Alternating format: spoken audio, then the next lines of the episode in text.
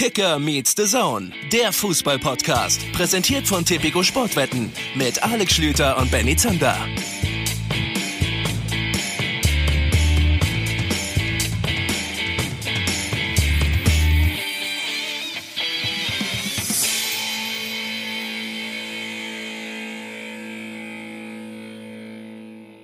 Leipzig, Sonnenschein, 7 Grad. Das ist Weihnachtsfeeling. Hallo, herzlich willkommen zur großen Weihnachtsausgabe, zur letzten Ausgabe des Jahres. Kicker meets the Zone. Wir sind wieder für euch da. Wir geleiten euch sanft hinein in die Feiertage oder vielleicht auch über die Feiertage, je nachdem, wann ihr uns hört. Ich rufe meinen Kompagnon. Kompagnon ist ein schönes Wort. Hallo, Alex Schlüter. Hallo. Hallo, schönen guten Tag. Ich bin auf Nummer sicher gegangen, um mir die Weihnachtsstimmung nicht zu vermiesen, bin ich einfach noch nicht vor die Tür gegangen. Ja, da könnte es ja zu warm sein. Muss ich vorsichtig sein. Ja, ihr habt ja wieder Föhn da unten, ne? Ihr habt wieder den schönen Weihnachtsföhn, also, dass man am Der liebsten geneigt nicht, der ist. darf nicht in die Badewanne fallen, habe ich mal gehört. Oh, guter Ähm, Gag zum Start. ja. Also, äh, äh, wie geht dir das, Junge? Bist du bereit, um zum letzten Mal in diesem Kalenderjahr richtig abzuliefern? Ich habe darauf hingefiebert, auf diese letzte Folge. Ähm, Insofern bin ich hochmotiviert. Wir, wir haben ja auch einiges vor. Also dieses verrückte, dieses doofe, dieses äh, verdammt komische Jahr geht also zu Ende. Wir haben den letzten Bundesligaspieltag am Wochenende erlebt. Jetzt haben wir noch Was den Pokal. los, ne? Ja. Ähm, aber wir wollen natürlich auf diesen Spieltag zurückblicken. Wir wollen auch so ein bisschen ausführlicher auf das Jahr zurückblicken. Und wir haben uns jemanden dazu eingeladen, ich glaube, so haben wir das noch nie formuliert, jemanden eingeladen in diese Sendung, der gerade was taktische Tendenzen im Kalenderjahr 2020, auch immer wichtig, dass man noch Kalenderjahr sagt, also Kalender, weil Jahr alleine ja nicht verständlich ist, ähm, sehr gut wiedergeben kann. Hannes Wolf wird nachher unser Interviewgast sein. Aktueller U18-Nationaltrainer. Davor ein gutes Jahr bei Genk in Belgien trainiert. Davor HSV, VfB Stuttgart, ihr erinnert euch. Und vor allen Dingen davor auch noch ganz lange im Nachwuchsbereich bei Borussia Dortmund gearbeitet. Sich da um die Reserve gekümmert, sich da um die U19, U17. Hat er alles mal äh, mitgemacht. Und deswegen sieht der Fußball sehr wahrscheinlich deutlich konkreter auf dem Feld, als wir beide das tun und kann uns ein paar Dinge erklären, die wir vielleicht komplett übersehen haben in diesem Jahr. Ja, ich habe auch die grobe Vermutung, dass wir ihm nicht die taktischen Tendenzen dieses Jahres erklären werden, Weiß man sondern nicht. tendenziell eher andersrum. Ja, Ja. Weiß man einfach nicht. Äh, muss man gucken. Also freuen wir uns sehr drauf. Dann werden wir auch noch über die Baustelle der Liga reden. Das ist Überraschung. Und da gilt's eigentlich für das ganze Kalenderjahr. Der FC Schalke 04. Das machen wir mit Toni Lieto vom Kicker und werden auch uns nochmal durch diesen Spieltag pflügen, denn der hatte ja also wirklich einiges zu bieten. Ich möchte zum Anfang nochmal kurz Bezug nehmen, mein lieber Alexander, auf die Folge, das ist mittlerweile jetzt auch schon wieder, ich glaube zwei, drei Folgen her mit Sandro Wagner. Ähm, wir haben ihn ja auf seine Platzverweise in seiner Karriere angesprochen und der liebe Markus bei Instagram hat mich angeschrieben, denn Sandro wusste über diesen einen Platzverweis, den er für die Reserve der Hertha bekommen hat, wusste er nicht mehr genau, was da so los gewesen ist. Und Markus aus Magdeburg schreibt, ähm, er war damals im Stadion, als Sandro Wagner sich gelb-rot abgeholt hat gegen Magdeburg nach kurzer Zeit. Wenn ich das richtig in Erinnerung habe, war die erste gelbe nach überhartem Einsteigen und die zweite nach einer Rudelbildung. Schien ein relativ gefrusteter Auftritt zu sein, zumindest meinen Erinnerungen nach. Macht weiter so. Ja, ist doch schön, dass auf euch Verlass ist. Danke Ja. für diese Info. Ihr habt unsere Wissenslücke damit gestopft. Gestopft. Wollen wir mal, bevor wir gleich ähm, äh, bei Hannes durchklingen, uns mal um das Topspiel kümmern. Ich würde mal gerne damit anfangen, weil ich habe hier ungefähr zwei Seiten rausgeschrieben.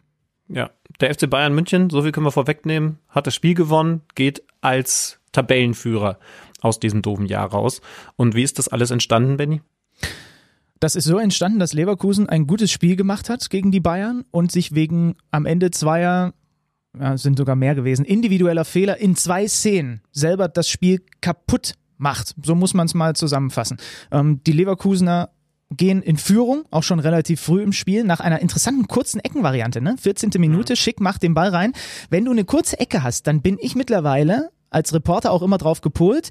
Der Ball wird kurz gespielt und der Eckenschütze hinterläuft dann Richtung Halbfeld, um von da die Flanke mit Schnitt zum Tor zu bringen. Die machen es aber ganz anders. Ne? Sie spielen den Ball kurz und der, der ihn kurz erhält, das müsste Nadim Amiri gewesen sein, wenn mich nicht alles täuscht, flankt den Ball dann so in den halblinken Rückraum im 16er hinein und da steht nur Patrick Schick und wämst das Ding mit seinem linken Fuß aber mal unhaltbar für Manuel Neuer zum 1 zu 0 rein. Richtig schönes Tor. Ja, hat ein bisschen mit der Verteidigung zu tun. Wie das heute Verteidigungsreihen häufig machen, ist es dann ja so, dass eine, dass eine Kette an der Fünferlinie steht, die also quasi diese erste Variante erwarten, also das Ding hoch, können wir nachher beim Spiel Dortmund gegen Union nochmal ausführlicher drüber Sollten sprechen, wir, ja. ähm, nah ans Tor rangezogen. Und dann gibt es ja so eine Blockerreihe, wenn man, wenn man so will, die, die die kopfballstarken Jungs daran hindern sollen, auf genau diese Ebene zu laufen. Und äh, also ich würde jetzt mal grob schätzen, wäre vielleicht eine Frage für Hannes Wolf gleich, äh, so 80, 85 Prozent der Bundesliga-Vereine spielen das aktuell so. Gibt Vereine, die spielen totale Manndeckung, aber eine Reihe und dann Blocker ja, vielleicht, vielleicht 75 Prozent. Dortmund zum Beispiel spielt es ein bisschen anders. Und freie Spieler, ne? Also es gibt dann auch noch äh, in der Regel, in der Variante, ein, zwei Spieler, die Ach nee, Quatsch. Ja, ich, jetzt hab, jetzt, also im Endeffekt sind, ja, sind da ja alle, sind da ja, ja, ja, frei und die Frage jetzt ist, wer hat ja, welche Aufgaben. Ne? Jetzt, jetzt so. Äh, mit einer Minute Verspätung ist das, was du an, gesagt hast, in meinem Kopf angekommen. Ja, okay. Mit, Vergiss der, es, mit der ja. Minute kann ich absolut leben. Vergiss es, also ja. da habe ich eigentlich mit Schlimmerem gerechnet. Das liegt an unserer Übertragungstechnik, so rede ich mich raus. Das ist einfach, die Verbindung ist schlecht. Ja. Ähm, naja, und weil diese erste Reihe, also diese Blockreihe, quasi durch die Bewegung der kopfballstarken Leute vom Elfmeterpunkt hin zum Fünfmeterraum mitgezogen wurde, ist Schick da frei und kann Volley wunderbar einnetzen. Das in der Theorie, dann musst du den Ball auch erstmal so geil treffen und den da reinhauen. Äh, Lob an Bayern 04 Leverkusen und vor allen Dingen an den Mittelstürmer. Ah, fantastisches Tor. Schon das neunte Tor der Leverkusener nach einer Ecke. Das ist Bestwert ähm, in der Fußball-Bundesliga. Und ja, das Thema Standards hat an diesem Spieltag sich mal wieder offenbart. Ist ein nicht unwichtiges aktuell in der Fußball-Bundesliga. Dann die Bayern. Koman verletzt runter. Leroy Sané kommt für ihn nur mal kurz merken, reden wir gleich nochmal etwas ausführlicher drüber. Reden wir aber erstmal darüber, warum die Bayern am Ende das Spiel trotzdem gewinnen. Und da müssen wir natürlich über die beiden Gegentore der Leverkusener sprechen. Ne? Also richtig dicke Böcke und Einladungen, die sie da aus, äh, aussenden in Richtung München. Beim 1-1 unmittelbar vor der Halbzeitpause. Dann auch noch, das war wirklich fast mit dem, mit dem Halbzeitpfiff. Erst Tapsoba Fehlpass, dann geht's über die rechte Seite bei den Bayern, Flanke in die Mitte und dann behindern sich Jonathan Tah und Lukas Radetzky komplett gegenseitig und Robert Lewandowski steht dahinter und sagt Danke und ein bisschen hat er sich fast, na macht er nie, aber hat er sich fast geschämt für diesen Treffer, weil er halt, weil halt sowohl Radetzky als auch Tah hätten das Tor verhindert, aber in Kombination haben sie es halt erst ermöglicht. Übrigens ganz ähnlich wie am vergangenen Spieltag, dem englische Woche Spieltag unter der Woche gegen Wolfsburg. Lewandowski trifft kurz vor dem Seitenwechsel, weil Ja. ich erwische mich dabei, dass ich da halt schon gesagt habe und das jetzt wieder sagen muss, ganz, ganz wichtig, das Ding halt noch vor der Pause auszugleichen. Und ja, zu dem zweiten Treffer, der dann sehr spät gefallen ist, kommen wir gleich noch, aber so gehst du halt mit dem 1-1 in die Pause und das macht natürlich ein bisschen was anderes. Die Bayern übrigens, das müssen wir natürlich noch mit dazugeben, zum wievielten Mal? Siebten Mal in Folge mit 0 zu 1 hinten. Irre. Äh, und ich weiß auch nicht genau. Also definitiv, da haben mittlerweile genug Statistikzentralen den Job für uns gemacht, ist das Vereinsrekord und zwar im negativen Sinne. Aber andersrum haben sie halt wieder dieses Spiel gedreht. Und das kam in der zweiten Halbzeit durch diesen späten Fehler. Aber ich würde schon sagen, so gut die Leverkusener das gerade in der ersten Halbzeit gemacht haben, auch dadurch, dass sie sich vielleicht, das gilt jetzt zu diskutieren, zu sehr mit dem Unentschieden zufrieden gegeben haben. Eine Zahl dazu, ein einziger Torschuss in der zweiten Hälfte vom Heimteam Bayern 04 Leverkusen. Ja, sie spielen gegen den FC Bayern München, aber man hat schon sehr deutlich gemerkt, ein Team will jetzt den Sieg und das andere Team will, man wäre natürlich dann auch Tabellenführer gewesen, einfach mit dem Punkt in diese Pause, diese kurze, kurze Bundesliga-Pause gehen. Ja, ich verstehe, was du meinst. Es sieht dann natürlich immer doof aus, wenn du hinten raus auch noch mit der letzten Aktion dann das Gegentor bekommst. Die Bayern hatten ja durch Nabri und dem Pfostenschuss von Musiala auch noch die Gelegenheiten. Leverkusen noch so eine ganz gute Halbchance hinten raus mit der Flanke auf Alario, wo er nicht ganz rankommen kann, einfach, weil dazu müsste er einfach noch fünf Meter größer und doppelt so schnell sein. Aber ich verstehe, was du meinst. Natürlich sieht das am Ende so aus. Wenn du das Spiel ganz am Ende verlierst, weil ähm, Jonathan Tah, der insgesamt in diesem Spiel, ich habe mal reingeguckt, er hat nur fünfmal den Ballbesitz verloren. Aber einmal halt so, so genickbrechend, dass es am Ende die Niederlage für die Leverkusener gibt, weil er den Ball leider unsauber stoppt. Kimmich ist dran, der auch sein Comeback gefeiert hat. Lewandowski ist da, dann wird der Ball sogar noch abgefälscht. Zack, 2-1. Ja, also nochmal ein bisschen zurückgespult. Jonathan Tah in der ersten Halbzeit für mich der beste Mann auf dem Platz. Bis zu diesem Moment, wo man ja auch darüber diskutieren kann, ob das sein Bock ist, ob Radetzky da klarer sein muss. Also das ist schwer. Aber bis zur 43. Minute war der Super. beste Mann für Ja. mich auf diesem Fußballplatz Jonathan Tah, weil der alles da rausgearbeitet hat in der Defensive. Und dann ist er am Ende halt doch der Depp. So bitter das ist. Wir hatten ihn ja in der vergangenen Folge zugeschaltet. Ähm, so kann es halt gehen. So, so sind Fußballkarrieren auf dem Niveau. Denn wie gesagt, das war eigentlich on point bis dahin. Und trotzdem muss man ihn natürlich gerade für dieses Ding in der Nachspielzeit enorm kritisieren, denn das darf dir natürlich nie passieren. Knall das Ding auf die Tribüne und dann gehst du mit der Tabellenführung als Bayern 04 Leverkusen in diese kurze Pause. Also äh, super bitter, aber nochmal, was sich Leverkusen genommen hat, und ich sage jetzt erstmal nur, was auf dem Feld erkennbar gewesen ist. Und dann können wir drüber reden, ob das nur natürlich ist oder eben nicht. Sie sind ja unglaublich schnell im Umschalten und es war total auffällig bei vielen Aktionen, dass sie einfach nicht mehr genug Leute in die Konter bekommen haben. Mhm. Wenn du einen Diaby hast, wenn du einen Bailey hast, dann ist das natürlich eine enorme Waffe, mit 1 zu 0 vorne zu sein, selbst beim Spielstand von 1 zu 1, weil man eben sehr deutlich gemerkt hat, die Bayern wollen auf das 2 zu 1 gehen, sind also weiterhin hochstehend, wird auch gleich noch ein Thema. Sie haben sich, weil sie dann einfach nur noch ein, zwei Leute ins Unfallspiel mit reingenommen haben, diese Qualität, die sie haben, wie ganz, ganz wenige andere Mannschaften, schon so ein bisschen selber genommen. Und dann ist halt die Frage, ist das verständlich? Denn die erste Halbzeit, das war spielerisch nicht das Beste, was wir in dieser Saison gesehen haben von beiden Mannschaften, aber die war halt schon enorm intensiv. Also sie haben sehr gut zugearbeitet, das Anlaufen hat super funktioniert, da haben sie sehr, sehr gut gearbeitet. Sie haben dann auch immer mal wieder Ballbesitzphasen gehabt äh, über jemanden wie Würz, der eine unglaubliche Ballsicherheit hat. Ähm, das hat dann auch den Bayern immer mal wieder wehgetan. Auch für die war das jetzt kein 2-1 im Vorbeigehen, definitiv nicht. Die Frage ist eben, muss man Leverkusen genau deswegen entschuldigen, wenn sie das 1 zu 1 mit nach Hause nehmen, also dieser letzte Patzer dann nicht passiert, dann muss man sagen, Glanzleistung, genauso musst du spielen. Oder muss man ihnen wirklich vorwerfen, dass sie das Ding in der zweiten Hälfte so runtergefahren haben, dass du dann eben nur noch einen Torschuss hast. Zum Vergleich, die Bayern sieben Torschüsse alleine nach dem Seitenwechsel und deswegen auch verdient dieses Spiel nicht gewinnen, beziehungsweise nicht mal einen Punkt mitnehmen. Ich werfe sie nicht vor, weil, das hat Peter Bosch nach dem Spiel ja auch gesagt, sie haben gezeigt, dass sie mit der besten Mannschaft Europas mithalten können und du hast das halt, Fußball ist auch ein, ein Spiel mit der Psyche, sondern du hast halt im Kopf, du siehst die ganze Zeit um dich rum Lewandowski, Müller und so weiter laufen. Ja? Ich werfe sie nicht vor, dass du es ein bisschen vorsichtiger dann spielst, weil du weißt, ein Punktgewinn gegen die Bayern äh, ist eine Menge wert, auch wenn die gerade durchaus angenockt sind. Interessante Zahl ja dazu, ne?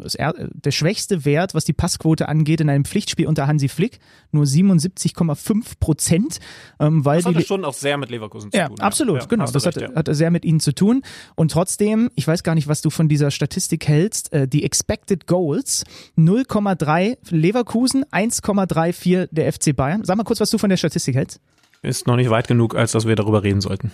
Finde ich Lass nämlich auch. in fünf Jahren damit ja, arbeiten. Ich, aber, aber vom Prinzip her, glaube ich, sind wir uns beide einig, ist das eigentlich eine gute Statistik, aber es wird unterschiedlich von verschiedenen Anbietern erhoben und so weiter. Äh, es ist noch nicht komplett ausgereift, ja, ja. Also ja, ja. Ich, es, es bestätigt natürlich nur so ein klein bisschen, auch diese Zahl, auch wenn es noch nicht ausgereift ist, das, was du auch gesagt hast. Am Ende ist es ein unterm Strich über die 90 gesehen verdienter Sieg, auch wenn es umso bitterer aus Leverkusener Sicht ist, dass er so spät dann erst eben in Richtung Bayern das Ganze kippt. Ja, und für die ist es natürlich perfekt gelaufen. Du hast es gemerkt. Also, äh, ich glaube, ich weiß gar nicht, wer es gesagt hat. Direkt nach Abpfiff. Man hört ja doch weiterhin so viel. Und ich find's nur, was diesen Bereich angeht, ich weiß, das habe ich auch schon oft genug gesagt, auch weiterhin toll. Ich glaube, es war Thomas Müller. Aber es kann sein, dass ich mich verhört habe. Ich weiß nur, dass jemand gerufen hat von den Bayern. Ja, das ist doch alles, was wir wollten. Also die machen diesen späten Treffer und drücken dann beim Abpfiff auch noch den Leverkusen dann rein. Das ist doch alles, was wir wollten. Ja, Diesen danke. einen Punch am Ende. Ne? Und, und, und das tut denen natürlich unglaublich weh. Andersrum tut's den Bayern natürlich enorm gut. Und man muss halt ehrlich sagen, ne, um jetzt auch zu, glaube ich, deinem Lieblingsthema zu kommen, äh, die bringen halt von der Bank in diesem Spiel mehr Qualität. Warum? Klar, weil Kimmich jetzt erst, also schon, aber jetzt erst von der Bank gekommen ist, weil er eben verletzt gewesen ist zuletzt. Schon eine Art Wunderheilung, also das Heilfleisch, Respekt. Ähm, aber du kannst halt einen Kimmich bringen in einer so intensiven Partie, und kannst ihn in die Zentrale reinwerfen. Du hast natürlich, weil das einfach einer der besten Spieler der Welt aktuell ist, sofort mehr Stabilität, mehr Sicherheit. Du kannst einen Sané bringen, wenn sich Koman verletzt, der zuletzt ja einer der allerformstärksten gewesen ist in der Bayern-Mannschaft. Also das ist in dem Fall verglichen mit den Leverkusenern, die Alario, die Demi, reinwer äh, Demi bei reinwerfen, natürlich nochmal was anderes. Aber wie gesagt, das ist dann auch an Meckern, das, das kannst du gar nicht in Richtung Leverkusen rübersenden, denn das ist halt dann eine besondere Qualität vom FC Bayern München, wenn du selbst so ein Musiala jetzt irgendwie dahin bekommst, dass der noch ein Faktor wird und er trifft ja den Pfosten, hätte sogar früher diese Führung machen können als dann später Lewandowski. Musiala kommt, 68. für Leroy Sané. Der wird 32. eingewechselt für Coman, 68. wieder ausgewechselt. Bilanz 29 Ballaktionen, eine Torschussvorlage, hatte seine Füße beim 1-1 mit dem Spiel. Und das war natürlich das dickste Thema überhaupt nur. Hansi Flick nach dem Spiel hat es erklärt, Müller unverzichtbar, weil er die Räume so gut bespielt. Gnabry in der zweiten Halbzeit enorm gesteigert. Es blieb nur die Option, Leroy wieder rauszunehmen. Da muss der Einzelne zurückstecken. Es zählt nur die Mannschaft. Ähm, Thomas Müller hat danach sowohl im Interview bei den Kollegen von Sky, finde ich, als auch als er zu Leroy hingegangen ist, sofort wieder gezeigt, dass er ein unglaublicher Leader dieser Mannschaft ist. Ja. Also das finde ich schon krass, auch was er gesagt hat. Er spielt unglaublich gern mit ihm zusammen. Sie haben ein gutes Verständnis und es wird, da ist er sich sicher nicht mehr lange dauern, bis wir ganz anders über ihn reden und der Knoten platzt. Das ist ein Anführer-Interview gewesen. Ja, äh, völlig. Also äh, phänomenal gut und er ist eben nicht der Einzige. Auch diese Sätze dürft ihr euch gerne merken für unser Gespräch nachher über Borussia Dortmund. Ähm, ich kann's ein bisschen nachvollziehen. Also nicht nur ein bisschen, sondern ich kann sagen, da ist es schwer, Hansi Flick einen Vorwurf zu machen. Ähm, jetzt muss man natürlich unterschiedliche Komponenten beachten. Wenn er das so erklärt, wie er das erklärt, bin ich voll bei ihm. Thomas Müller kannst du nicht rausnehmen. Ähm, Gnabry ist die einzige Alternative aus taktischer Sicht und der hat sich verbessert und ist eben vor allen Dingen in so einem Spiel, wir haben über die Intensität äh, geredet und Intensität ist ja nun auch ein großer, gar nicht so leicht zu definierender Begriff, aber ich meine damit ja, ähm, dass du immer wieder es schaffst, rechtzeitig in die Pressing-Momente zu kommen, wenn du überspielt wirst, hinter den Ball zu kommen, wenn du mal einen Ballverlust vorne hast, sofort wieder die Räume zuzustellen. Ne? Also das geht ja nur mit voller Intensität. Und wenn man Thomas Müller alleine zuhört, wie er sagt, durchverteidigen, jetzt da sein und nochmal und nochmal die letzten zehn Minuten, dann ist ein Serge Gnabry da im Moment sehr viel weiter als Leroy Sané, der ja in den vergangenen Wochen schon mehrfach negativ aufgefallen ist in der Sicht. Und wenn es dann in so einem wichtigen Spiel darum geht, nehme ich den raus oder nehme ich den raus, dann musst du halt entscheiden, entscheiden, dass du den rausnimmst, der das nicht so gut kann, der dir in diesen letzten, ja, sagen wir 20 Minuten so viel nicht bringt. Und da ist es der falsche Moment, kann ich dann schon verstehen, darauf Rücksicht zu nehmen, dass der Leroy Sané vielleicht ja. traurig ist, weil er ja gerade erst eingewechselt wurde. Ja. Auf der anderen Seite, was macht das mit Leroy Sané? Ja, kann ich nicht sagen. Ich kenne ihn nicht. Ich weiß nicht, wie sensibel er ist. Er hat es ja selber so ein bisschen runtergespielt. Ähm, ich möchte vielleicht auf eine Kritik, die dann natürlich danach kam. Alle haben sie den Sané analysiert, kritisiert. Mehmet Scholl hat über Körpersprache, fehlende Mimik, Gestik, Zweikampfführung gesprochen. Und er hat das verglichen mit einem Thomas Müller und Joshua Kimmich. Und das ist für mich natürlich eine absolute Farce. Das sind natürlich genau die Spieler beim FC Bayern, mit denen du Leroy Sané nicht vergleichen darfst und auch nicht vergleichen solltest. Sondern es geht darum, ist er von der Körpersprache, du hast gerade ja über Gnabry gesprochen, von der Mimik, Gestik, von der Zweikampfführung, vom Involviertsein ins Spiel, ist er wirklich so weit weg von Serge Gnabry und Kingsley Coman? Darüber geht, darum geht es. Und nicht darum, dass der kein äh, äh, Thomas Müller Lautsprecher und Joshua Kimmich Anführer ist und auch was die Zweikampfführung angeht. Das ist natürlich als Kritik für mich absolut, absolut ja. am Thema vorbei. Äh, definitiv. Da, da, musst du, wenn dann, auf der Position die Vergleiche suchen und da passt natürlich Kingsley Coman im Moment besonders, denn der war bis zu dieser Verletzung, die da leider wieder passiert ist, richtig, richtig gut nach diesem so wichtigen Treffer im Champions League Finale aufgeblüht, nochmal mehr aufgeblüht, ein absoluter Unterschiedsspieler bei den Bayern. Aber auch der ist ja von der ganzen Körpersprache jemand, dem du auf dem Platz nicht ansiehst, dass der beim Rekordmeister spielt, dass der gerade das entscheidende Tor vor ein paar Wochen zum Eben. Champions League Titel geschossen hat. Der sieht immer eher so aus, als würde er an der Bushaltestelle auf den eh schon zu spät kommenden Bus warten. Und äh, ja, also also es fehlt irgendwie noch, dass er sich eine Fluppe anmacht und äh, äh, weiß nicht, noch noch irgendwie vor sich hinspuckt. Es war so eine Aktion in den 90ern, die die coole Schüler gemacht haben. Ich hoffe, das ist ausgestorben. So, also das ist doch no, eh Ich glaube, es wird schon noch gespuckt. Da Macht bin ich mir ganz sicher. Noch? Ja, ja, ja, da ja. Äh, sollten wir eventuell auch noch mal drüber reden. das Spucken ist immer noch ein Thema leider. Ja, gut. Also, es ist jetzt es war der Aufreger. Es ist ja gar nicht so lang Winterpause, dann geht's direkt weiter. Ähm, die Bayern haben jetzt kein Pokalspiel, das haben sie ja ver verlegt auf nächstes Jahr. Mal gucken, was das mit Sané macht. Im Endeffekt war der Grundtenor, da muss er auch mal durch, wenn er bei den Bayern spielen will. Und ich glaube, das trifft ganz gut. Ja, glaube ich auch was da noch so passiert ist in diesem Jahr. Also ihr merkt schon, wir haben noch eine Menge zu besprechen. Wir, wir haben ja, eine Menge Themen in diese Sendung mitgebracht. Das werden wir jetzt mit Hannes Wolf bereden. Was gab es an taktischen Dingen, die aufgefallen sind? Und wie wichtig ist das eigentlich alles? Ich freue mich sehr drauf. Jetzt ist er uns zugeschaltet. Hannes Wolf bei Benny Zander und Alex Schlüter.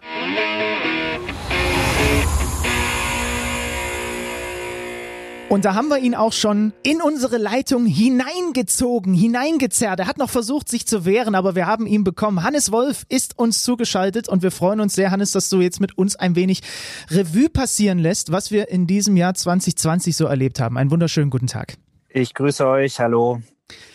Wir wollen heute, wie gesagt, so ein kleines Fazit ziehen zu diesem Fußballjahr. Ähm, wir haben das schon am Ende der letzten Saison so ein bisschen versucht und uns Gedanken gemacht, was wohl hängen bleiben wird. Was mich interessiert mal zum Einstieg, was ist denn das Erste, was dir in den Sinn kommt, wenn du an Fußball 2020 denkst? Ja, ich glaube, wie bei uns allen, die äh, natürlich die Pandemie und dass die Zuschauer auf einmal nicht mehr da waren. Ähm, ja, für uns, ich, ich habe ja in Belgien gearbeitet zu dem Zeitpunkt und äh, da gab es einen Saisonabbruch. Dadurch war, war völliger Stillstand und ein ganz anderes Szenario als jetzt in Deutschland oder mit dem europäischen Fußball. Ähm, weil du dann einfach geguckt hast, wie kannst du noch trainieren, weil die Jungs alleine in den Wohnungen, in den Apartments saßen und äh, ja, in Deutschland ging es dann, ging's dann plötzlich wieder los, auch früh. Das fand ich einen coolen Moment, als es wieder losging, dass äh, das so ein Zeichen für, für normales Leben aufgeleuchtet ist und dann Fußball ohne Fans, aber trotzdem begeisternd und beeindruckend. Dann vor allem äh, natürlich mit dem, mit dem Champions League-Finale der Bayern, das muss man natürlich klar sagen, wie sie dann das Turnier in Lissabon gespielt haben. Das war natürlich sensationell.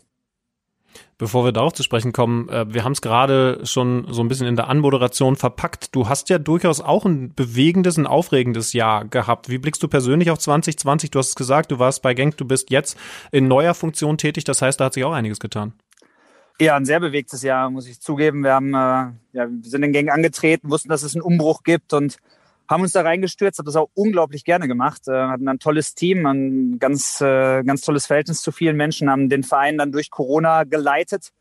Ähm, ja, und dann geht die neue Saison los, äh, Sieg, Unentschieden, Unentschieden. Das ganz verrückte Szenarien, äh, vier positive Corona-Fälle, Spieler, die nicht kommen dürfen, die wir aus Südamerika verpflichtet haben, weil sie nicht fliegen durften. Und äh, ja, und dann geht es auf einmal mit zwei Niederlagen so früh zu Ende, wo man schon sagt, boah, es ist, äh, das ging viel zu schnell und ähm, dann auch gefühlt zu wenig Zeit, all die positiven Punkte rauszuarbeiten.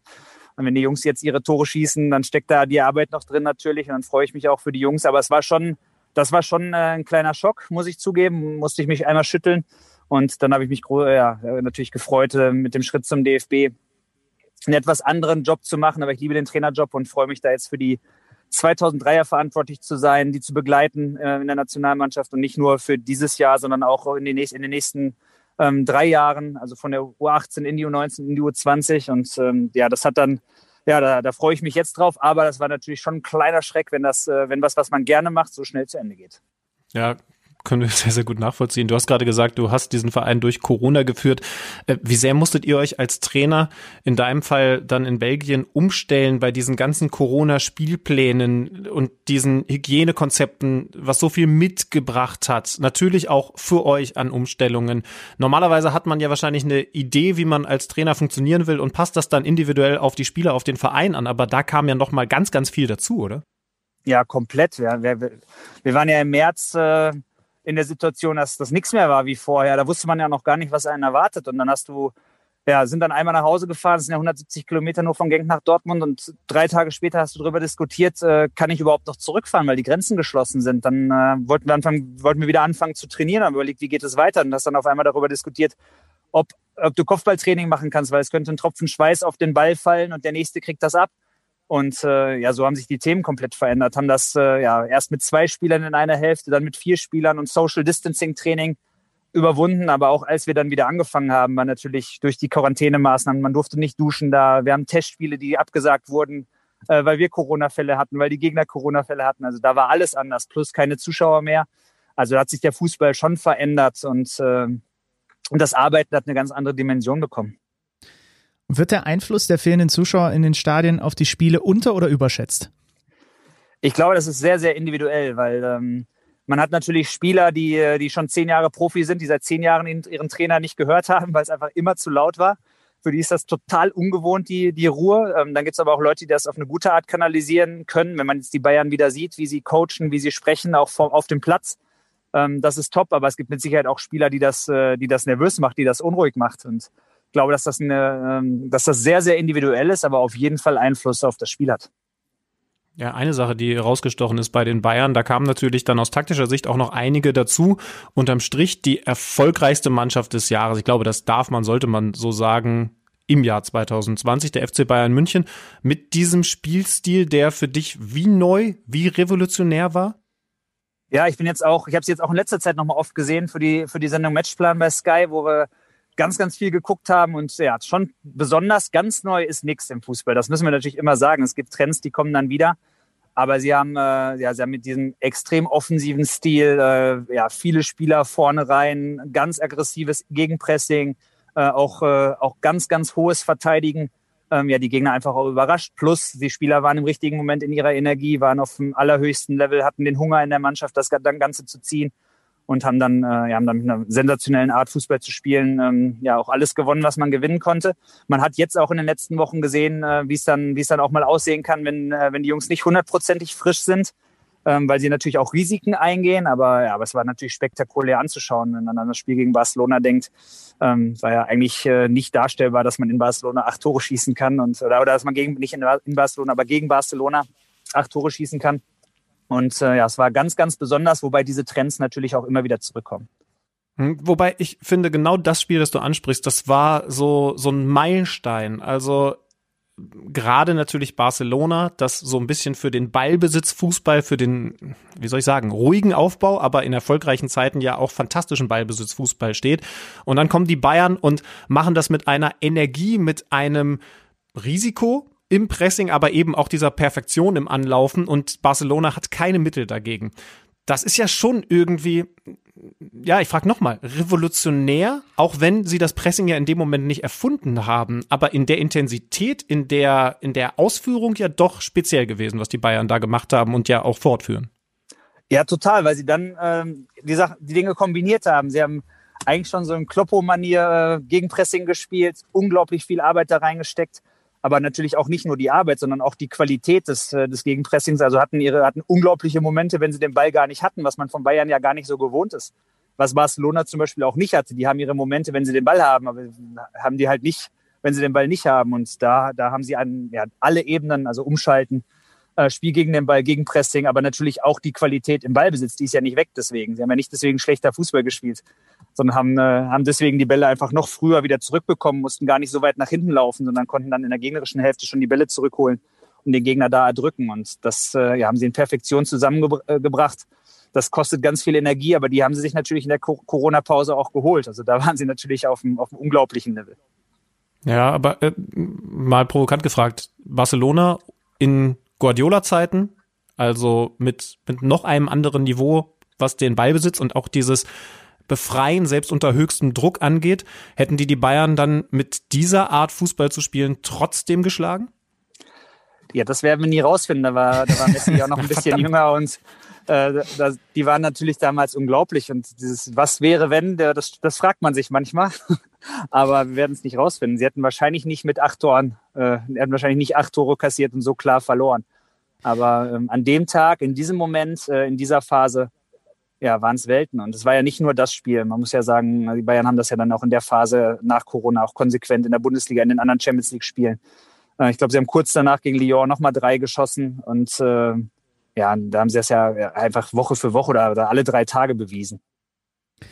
Wir versuchen uns hier ja heute so ein bisschen als etwas, wozu zumindest Alex und ich eigentlich gar nicht geeignet sind, Trendforscher. Ne? Wir versuchen so ein bisschen zu erkennen, was könnte wie werden, was wird vielleicht anders. Du hast es gerade gesagt, Trends kommen im Fußball wieder. Das heißt, irgendwann kommt auch das Thema Ballbesitz in der Bundesliga zum Beispiel wieder mehr mit rein im Kontrast. Vielleicht muss es gar kein Kontrast sein zu diesen, diesen Pressing, äh, zu dieser Pressing-Fokussierung. Was, was glaubst du? Ich glaube, es ist überhaupt kein Kontrast. Das es kommt auch immer darauf an, was du für eine, für eine Mannschaft hast. Also wenn du Bayern München kann natürlich Ballbesitz spielen mit den Spielern, die sie haben. Oder jetzt Bayer Leverkusen macht das im Moment auch sehr, sehr gut, weil sie auch die Dinge vereinen. Äh, man sieht, man sieht das Tempo von Bayer Leverkusen, aber man, man sieht auch, äh, wie strukturiert sie Fußball spielen, wie ruhig sie auch im Spielaufbau in vielen Phasen sind. Mhm. Und, ähm, und ja, und so, so kommen die Sachen, die Trainer versuchen immer Anpassungen zu finden oder als Trainer versuchst du Anpassungen zu finden, die zu deiner Mannschaft passen. Und und dann braucht das auch. Julian Nagelsmann hat was sehr Interessantes gesagt, hat gesagt, ja, das erste Jahr war ein bisschen holpriger, da mussten wir reinkommen, mussten wir uns finden, mussten uns auf höherem Niveau anpassen, jetzt wird's leichter. Er hat die Jungs jetzt ein Jahr sechsmal die Woche gesehen und, äh, und man sieht auch, wie lange dann Anpassungen brauchen. Und ich glaube, dass diese, dass viele Mannschaften das im Moment vereinen. Also die, die Top-Teams in der Bundesliga ähm, spielen, finde ich, tollen Ballbesitz mit Tempo, mit allem, was dazugehört, auch im Umschalten. Ähm, aber sie, sie werden dann auch allen Phasen, allen Facetten des Fußballs gerecht. Ähm, die Bayern sind eigentlich die einzigen, die dieses etwas tiefere Verteidigen jetzt gar nicht mehr hatten. Wobei ich jetzt im letzten Spiel gegen Leverkusen fand, dass sie da etwas kontrollierter gespielt haben als vorher und nicht mehr so aufgegangen sind und etwas weniger, weniger Risiken äh, auch eingegangen sind als in vielen Spielen vorher. Heißt das dann, dass eine absolute Top-Mannschaft genau dazu in der Lage sein muss, dass du auch als Trainer immer sagen würdest, also selbst wenn du ein Spielermaterial wie das von Hansi Flick zur Verfügung hättest, ein Stil okay, aber im Zweifel dann mit Rückblick oder mit, mit, mit Blick auf vielleicht auch die Fitnesswerte, aber vor allen Dingen natürlich immer auf den jeweiligen Gegner. Eine zweite Option, da mal ein bisschen tiefer zu stehen, ist auch immer wichtig, um am Ende ganz erfolgreich zu sein? Ja, die Bayern haben das ja eigentlich widerlegt, ne? weil sie haben jetzt äh, dann in der, in der Champions League oder in der letzten Saison, als sie die Titel gewonnen haben, haben sie gesagt, okay, wir laufen vielleicht in drei, vier Konter rein, aber wir gewinnen auch so viele Bälle im hohen Pressing zurück, dass wir am Ende mehr Tore schießen, als wir kassieren.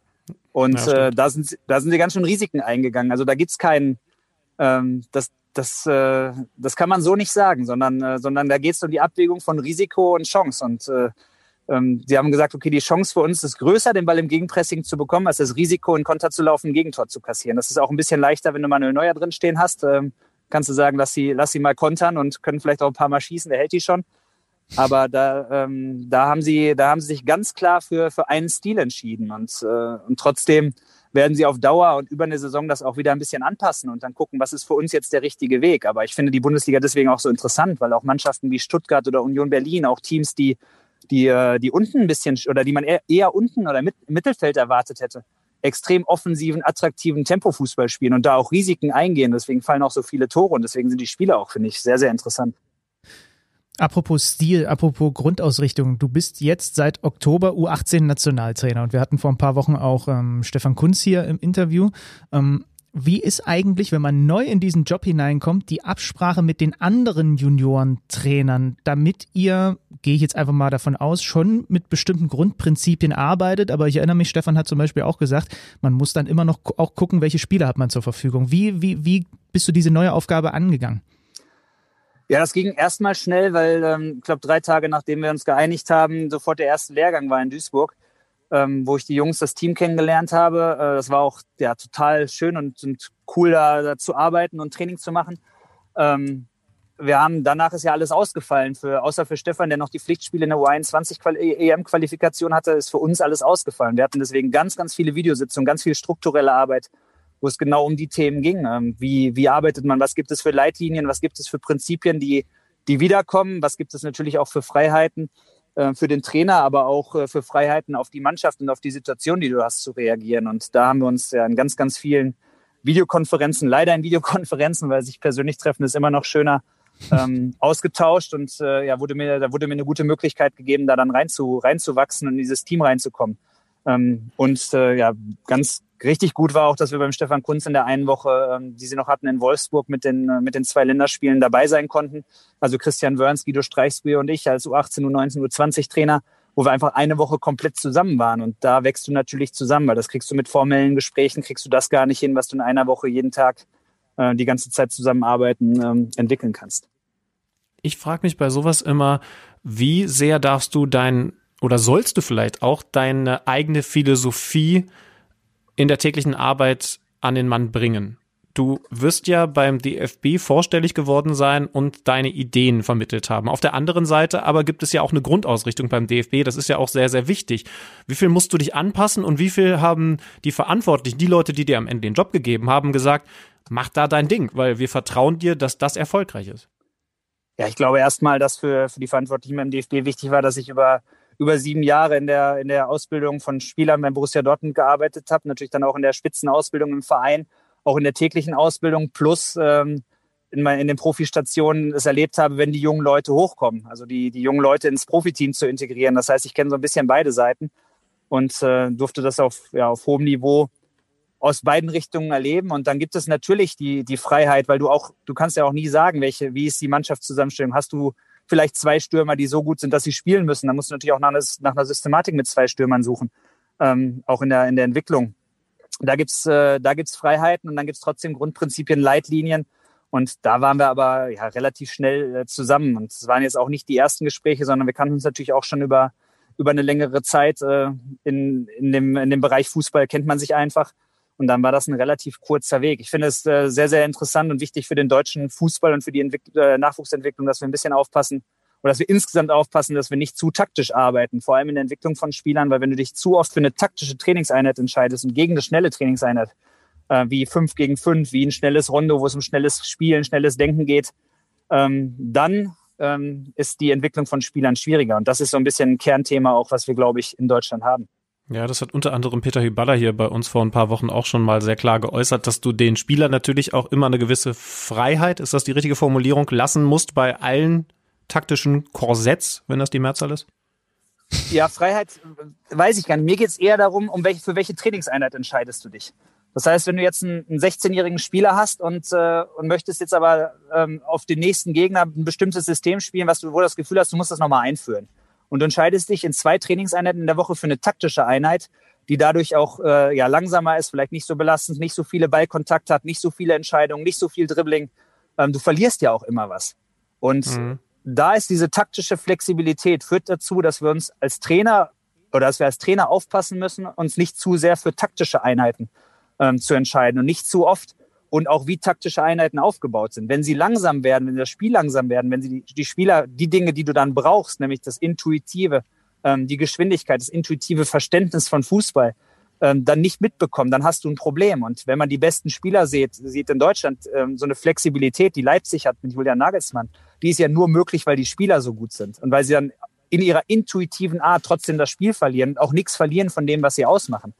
Aber in der Entwicklung von Spielern ähm, ja, brauchen wir ganz viele schnelle Spielformen, ganz viele äh, schnelle Passstaffetten, ganz viele auch Entscheiden unter Druck, ganz viel intuitives Verständnis, ähm, ganz viele Situationen, wo du auch dribbeln musst und dribbeln, dribbling, dribbling verteidigen musst. Und da sehe ich, äh, da sehe ich in der Entscheidung, welche Trainingseinheit man auswählt. Ähm, da müssen wir halt aufpassen oder müssen insgesamt müssen wir ins, müssen insgesamt Trainer aufpassen. Und äh, da glaube ich auch, dass die Spieler, die gut geworden sind, jetzt äh, bei mir äh, nicht gut geworden sind, weil, ähm, ja, weil wir sie dauernd in irgendwelche Räume gestellt haben, sondern weil wir schnelle Trainingseinheiten hatten, wo, wo sie dann einfach auch ihren Stil entwickeln durften und ihre Art Fußball zu spielen entwickeln durften. Und so habe ich es beim BVB, ich hatte das Glück, äh, Jürgen Klopp und Thomas Tuchel als Cheftrainer zu erleben. Äh, so sind ihre Trainingseinheiten auch aufgebaut. Die sind unterschiedlich, aber da ist es schnell. Da geht es nicht um analytisches Verständnis immer, sondern das ist eher eine Videoanalyse. Im Training geht es da um, äh, um intuitives Verständnis von Fußball ganz guter Anschauungsunterricht dann, wenn man da bei den Kollegen Klopp und Tuche zuguckt, ne? Kann ich mir kurz ja. gut vorstellen. Ja. Aber, aber ganz kurz heißt, dass man auch versuchen oder vermeiden sollte, ständig zu unterbrechen und als Trainer, obwohl man vielleicht ständig Dinge erkennt, sagen. Das ist meine Frage, sollte. ja, da, das wäre jetzt auch meine Frage gewesen. Hast du jetzt durch den Job, den du jetzt hast, etwas mehr, ich nenne es jetzt einfach mal Luxus, dass du den Spielern dieses Intuitive, was vielleicht auch ein bisschen fehleranfälliger ist, mehr gönnen kannst, als in so einem knallharten, jede Woche Resultate liefern müssen Trainerjob. Also kannst du auch mal über Fehler, weil sie zu so einem intuitiven Spiel dazugehören, jetzt etwas mehr drüber hinwegsehen, um auf lange Sicht die Entwicklung besser voranzutreiben? Ja, das weiß ich nicht. Der DFB, also wir als Jugendnationalmannschaft sind eine Fortbildung. Und ähm, wenn jetzt Julian Nagelsmann sagt, er hat, wir haben ein Jahr gebraucht, um sich auf höherem Niveau anzupassen, haben sie sechsmal die Woche gesehen. So oft sieht man sich ja bei der Nationalmannschaft nicht. Das heißt, im Verein mhm. ist, die, ist die Ausbildung und beim DFB ist eine Fortbildung. Ähm, ja, und da, da, also ich möchte das nicht zu sehr taktisieren. Trotzdem brauchst du dann natürlich vernünftige Räume und gute Räume. Wenn wir dann irgendwann eine EM-Quali spielen mit der U19, dann wollen wir natürlich auch, auch weiterkommen. Aber die Frage ist ja, wie kommst du dahin? Ähm, kommst du dahin, weil du dich jetzt triffst und dann stellst du die ganze Zeit nur in die Räume und am Ende haben sie gar nicht gekickt?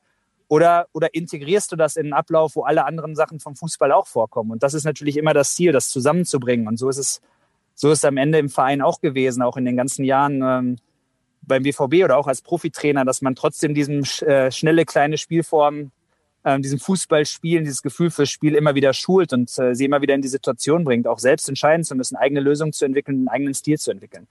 Aber ich glaube nicht, dass das beim DFB jetzt einfacher ist als im Verein. Logischerweise musstest du auch deine Erfahrungen sammeln als Trainer. Äh, ist das ein Punkt, wo du Dinge dazu lernen musstest? Hast du dich mal dabei erwischt, vielleicht zu viele Kommandos von draußen zu geben im Training, aber auch im Spiel und dich dann vielleicht in der Folge eher zurücknehmen zu müssen, weil man die Jungs eben auch nicht überfordern darf? Ich glaube nicht, weil ähm, also ich, ich muss natürlich lernen und habe Sachen, äh, muss Sachen hinterfragen und, und äh, da gibt's viele Themen, aber ich habe als Spielertrainer angefangen das heißt, mir ist das selber auf die Nerven gegangen. Ich wollte selber kicken, als ich angefangen habe als Trainer die ersten viereinhalb Jahre und da wäre es mir komplett auf die Nerven gegangen.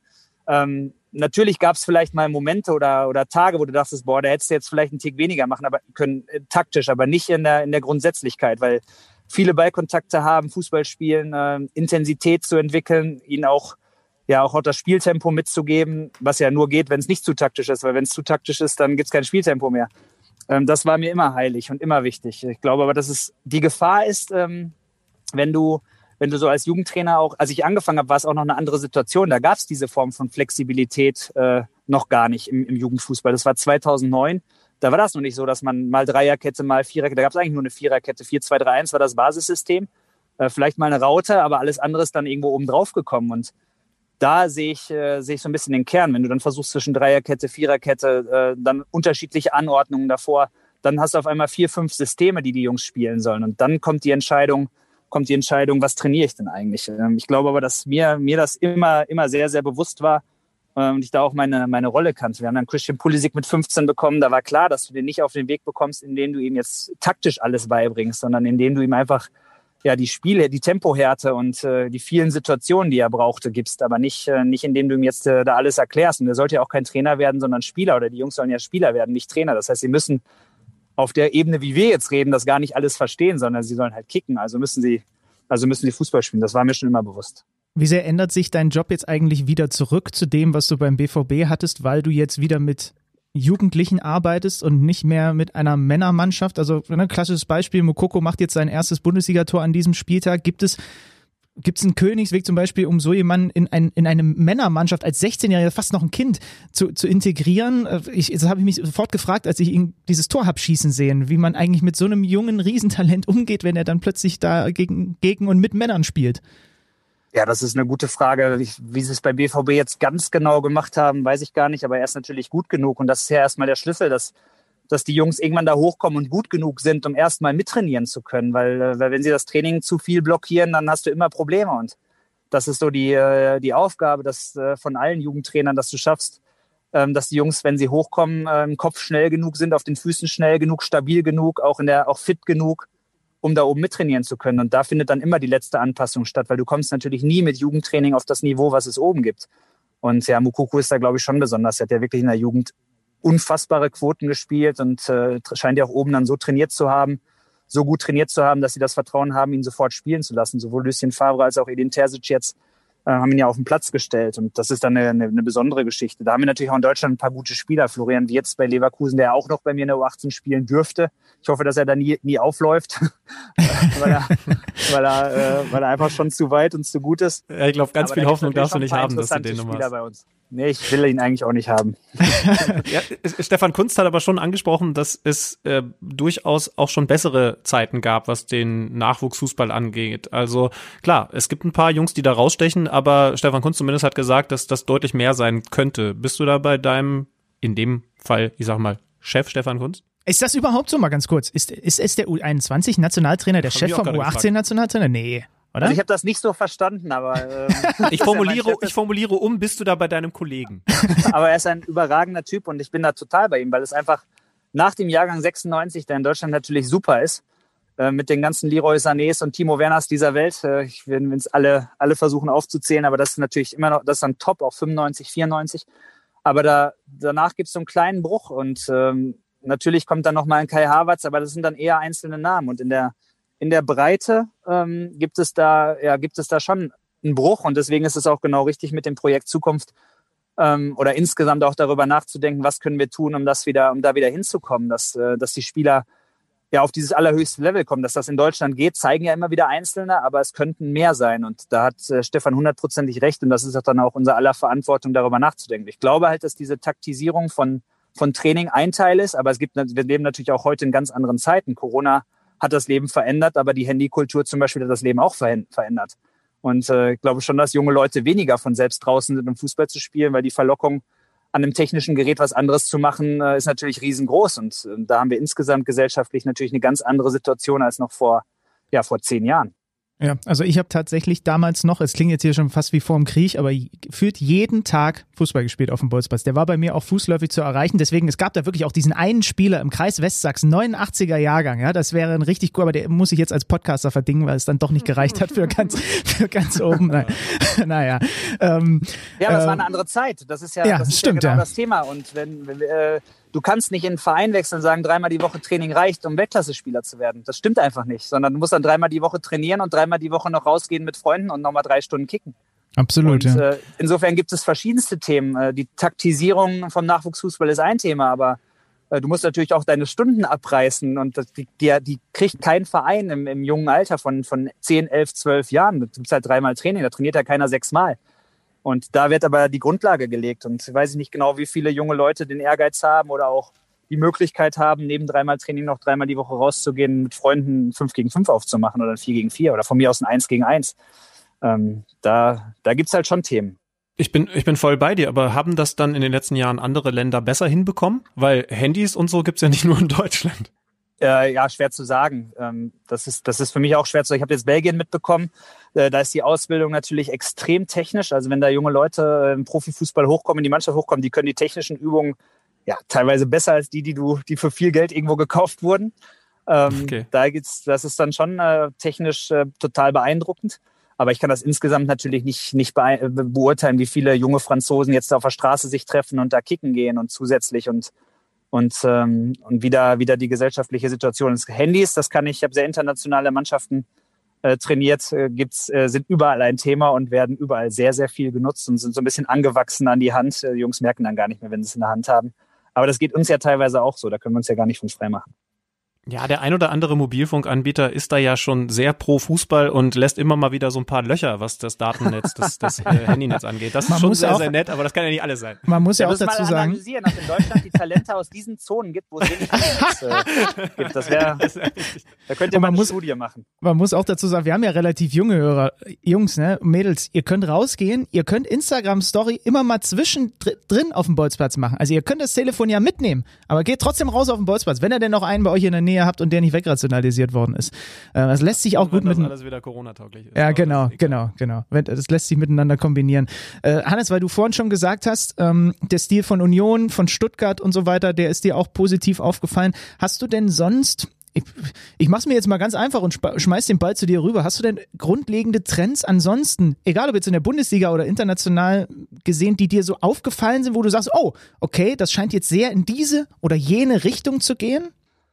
Ja, international ist, ist ein bisschen schwierig für mich. Ich kann jetzt über den belgischen Fußball natürlich einiges sagen. Ich weiß nicht genau, wie, wie interessant das für, die, für den deutschen Hörer ist. In der Bundesliga finde ich wir interessant. Mal genauer analysieren, wie viele belgische Hörer wir haben. Aber ich glaube, wenn du da Interessantes hast, dann äh, ist das für jeden durchaus spannend.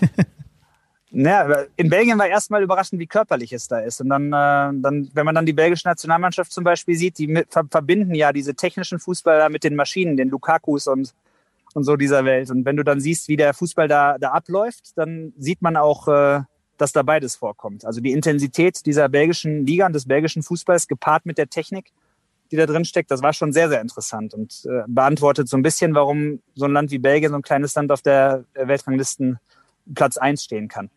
In der, in der Bundesliga finde ich, ähm, ja schon überraschend, wie offensiv alle das angehen. Also es ist wirklich nicht destruktiv. Es gibt jetzt kaum eine Mannschaft, die sich nur hinten reinstellt und wartet und versucht dann irgendwie aus einer Standardsituation ein Tor zu schießen, wie vielleicht dann die zweite Liga auch nochmal ähm, noch funktioniert, sondern ganz, ganz viele Mannschaften gehen nach vorne, auch mit vielen Spielern nach vorne, gehen Risiken ein, spielen gegen Pressing, ähm, geben, also geben sechs Spieler frei für Offensive, sichern dann nur 3-1 ab mit hinten und, äh, und das macht die Spiele interessant. Und deswegen, glaube ich, gibt's auch, äh, gehen viele Spiele auch hin und her und sind, sind äh, ich finde den Fußball sehr, sehr attraktiv. Die Fans fehlen, aber wenn man mal nur inhaltlich guckt, finde ich den Fußball in der Bundesliga attraktiv. Und europäisch sind die, äh, sind die Top-Mannschaften natürlich richtig gut unterwegs. Und äh, ich finde, das, äh, das sieht man auch. Wie man, wenn man jetzt Leipzig spielen sieht oder Leverkusen oder auch Gladbach in vielen Phasen in dieser Saison, dann sehen die halt richtig gut aus. Mhm weil du Lukaku gerade erwähnt hast, der passt da sehr gut rein. In der Bundesliga gab es ein paar andere sehr, sehr gute Beispiele. These. 2020 hat gezeigt, so ein Neuner, so ein richtiger Mittelstürmer ist schon wichtig für eine erfolgreiche Fußballmannschaft. Ja, auf jeden Fall. Also gut, Lewandowski. Gab ja auch mal andere Zeiten. Ja, es geht ja auch immer anders. Ne? Also es gibt ja auch Konstrukte, Barcelona hat in den besten Phasen Messi auf Neun gespielt. Ich weiß nicht, ob man jetzt, jetzt sagen würde, das ist der klassische Neuner. Es geht, ja, gibt immer Messi verschiedene Wege.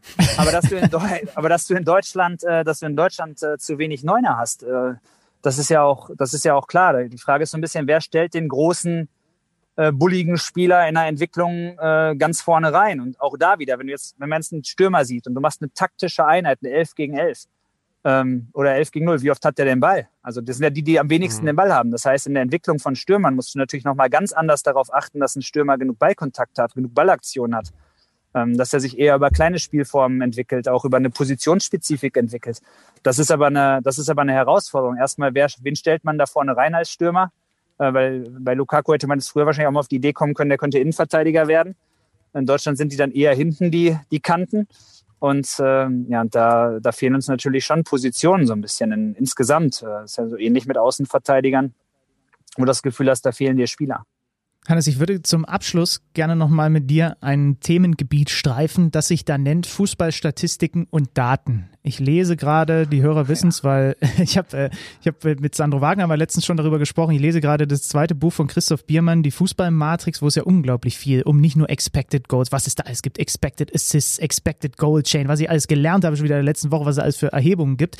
Was mich interessiert ist, welche Zahlen du wirklich aktiv als Trainer nutzt, weil du sie für aussagekräftig hältst und was für dich vielleicht auch in der Betrachtung komplett überbewertet ist, so an Zahlenmaterial. Wie, wie, wie intensiv nutzt du diese Sachen? Also ganz viele Dinge ähm, kann ich nicht nutzen als Trainer, weil es einfach auch ähm, dann nicht greifbar ist. Natürlich kann man Laufdaten nutzen, um zu sehen, ähm, ja, wie die Intensitäten war, wie auch die Laufleistung war. Die meisten Mannschaften müssen einfach viel laufen, um erfolgreich zu sein. Es gibt natürlich ein paar Mannschaften auf der Welt, die dann im Ballbesitz so gut sind, die dann den Ball und den Gegner laufen lassen, können die dann auch nicht verlieren, wo das weniger äh, stattfindet. Aber die allermeisten Mannschaften müssen halt erstmal, ähm, die allermeisten Spieler auch ganz, ganz viel arbeiten. Äh, du hast ein paar Sachen, die ich interessant finde, wie du, äh, wenn du mit Pässen Gegner ausspielst, äh, das heißt, wie zum Beispiel für einen Offensivspieler, wie viele Pässe hält der denn im Druck? Also in welchen Positionen, äh, woran man arbeiten kann. Wenn du jetzt einen Zehner hast, willst du natürlich dass auch, dass der in offensiven Räumen angespielt wird ähm, und dann von da aus auch wieder Leute freispielt. Und da gibt's ein paar Dinge, ähm, aber insgesamt sind davon ganz viele Sachen schwierig zu nutzen, weil im nächsten Schritt müsste ich dann ja zur Mannschaft gehen und ihnen das, sie damit konfrontieren und daraus ein Mehrwert äh, schließen. Und da gibt es ein paar Themen, wie gesagt, wie Gegner ausspielen mit Pässen, Erreichbarkeit, äh, auch, äh, auch das Gleiche in der Defensive. Ähm, welche Räume kannst du gut schließen? Wo lässt du Pässe zu? Natürlich auch individuell, um mal zu sehen, wer ist von wo gefährlich und wie schießt der Gegner Tore. Wobei, wenn ich eine gute Gegneranalyse mache, ich das eigentlich auch aus dem Video weiß. Deswegen fallen davon fällt davon ein ganz, ganz hoher Prozentsatz runter, der dann am Ende ähm, schwer nutzbar ist, wenn du mit einer Mannschaft oder mit Menschen zusammenarbeitest. Ja, spannend, weil ich frage mich das zum Beispiel auch immer wieder, es wird gerne sowas wie Zweikampfquote mal so reingeschmissen und dann gucke ich mir das immer so an und denke mir, ja, aber was fangen wir jetzt eigentlich damit an, so mit dieser Zahl? Ja, okay, die einen haben irgendwie eine, drei Prozent mehr Zweikämpfe gewonnen als die anderen. Was soll mir das sagen? Nein, das ist ja auch nicht greifbar. Wenn ich jetzt, das kann ich auch keiner Mannschaft sagen. Jetzt Situation, äh, ich bin in der Kabine und sage so, wir haben jetzt nur 47 Prozent der Zweikämpfe gewonnen, ich würde gerne, dass wir 50 Prozent gewinnen. Dann kann ja kein Spieler was anfangen. Und dann, wenn du in die Tiefe guckst, dann hast du auch Spieler, deren Problem nicht, äh, wenn die im Zweikampf sind, gewinnen sie den. Das Problem sind dann die Situationen, wo sie den Zweikampf nicht führen, weil, äh, weil sie dann gar nicht da sind und dann geht's auf, weil es dann eher ein taktisches Thema ist. Das heißt, du musst so tief da reingucken, was ist denn jetzt ursächlich? Und ich finde, ähm, ja, wenn du jetzt ein Spiel machst, guckst du dir das Video nochmal an, dann weißt du ganz viel darüber und dann gibt es ein paar Sachen, die kann man dann nochmal zur Unterstützung nehmen. Ähm, aber wirklich, äh, wirklich nur ein paar Sachen, weil dann bleibt Fußball Fußball und das ist dann in der Konfrontation mit dem Spieler auch nicht so einfach, ihn, das, ihn damit immer zu konfrontieren. Und ähm, deswegen äh, ja, fällt da vieles runter, aber ein paar Sachen sind echt gut. Mhm. Also ich fasse mal zusammen, der, der Sehtest, der Augentest, der geht immer vor und dann nimmt man Zahlen dazu, um das vielleicht nochmal so ein bisschen abzusichern. Ähm, ja, so kann man es ja, so kann vielleicht zusammenfassen. Absolut, wer wenn Laufleist, Laufdaten nimmt und jemand, äh, du hast das Gefühl, der sprintet nicht mehr, und dann siehst du es natürlich auch in den Zahlen, dann kannst du sagen, pass mal auf, das ist nicht nur mein Gefühl, sondern du siehst das hier und so, so kann man natürlich arbeiten. Oder wenn man ein paar Themen platzieren möchte, einen Spieler zeigen möchte, wo kann er sich besser zeigen, dann gibt das manchmal, geben die Daten das her. Aber da muss man dann schon genau suchen und das dann auch sinnvoll einsetzen. Ich glaube, dass da jeder Trainer auch seinen eigenen Weg hat. Hannes, lieben Dank für diese Ausführungen. Also äh, mir hat sehr viel Spaß gemacht. Benny sehe ich nicken. Ich glaube, die Expected Likes äh, bei unseren Zuhörern sind sehr hoch. Okay, ja, das, äh, das hoffe ich, dass das den Leuten Spaß macht. Und äh, nochmal für die jungen Leute, geht raus, spielt Fußball. Wir brauchen gute Spieler in Deutschland. Ja, und äh, die großen Kanten, ne? Mittelstürmer, durchaus eine Sache. Da könntet ihr eventuell Zukunft haben. Also nicht einfach zum Innenverteidiger machen lassen. Genau, lasst euch nicht hinten reinstellen. Bleibt vorne, bleibt stabil, Leute. Das habt ihr gesagt. Macht's gut. Hannes, Bis danke dir. Dir natürlich dann. eine, äh, eine, eine gesegnete Weihnachtszeit und dann hören wir uns hoffentlich in einem wunderbaren und viel besseren 2021 wieder. Danke gleichfalls, eine schöne Weihnachtszeit und bis bald.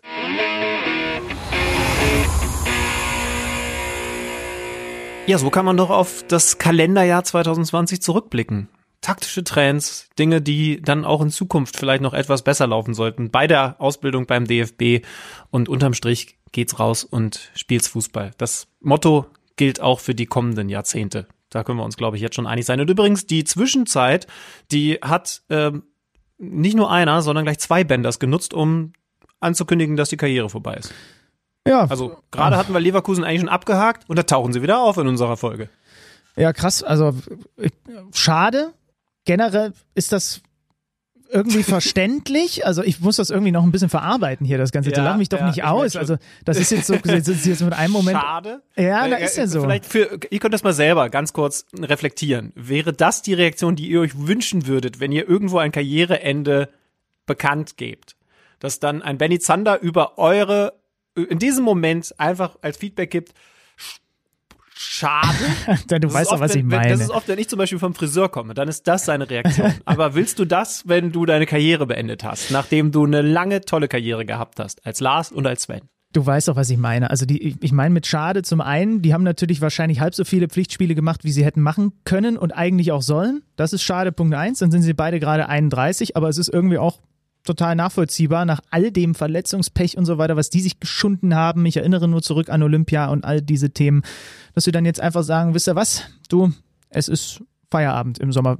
Wir müssen mal gucken, ob wir die vielleicht da nochmal hier zu uns reinkriegen. Also die Oh sind, ja, die sind natürlich sehr, sehr beschäftigt. Also je nachdem, wie weit sie auch international kommen, aber das wäre schon, das wäre schon äh, nochmal schön. So bevor sie sich dann endgültig in den Ruhestand verabschieden, dass sie hier bei KMD nochmal durchklingen. Ja, alleine schon, weil ich mich darauf freuen würde, dass du das Lieblingsthema des Benny Zander ansprechen könntest, Olympische Spiele.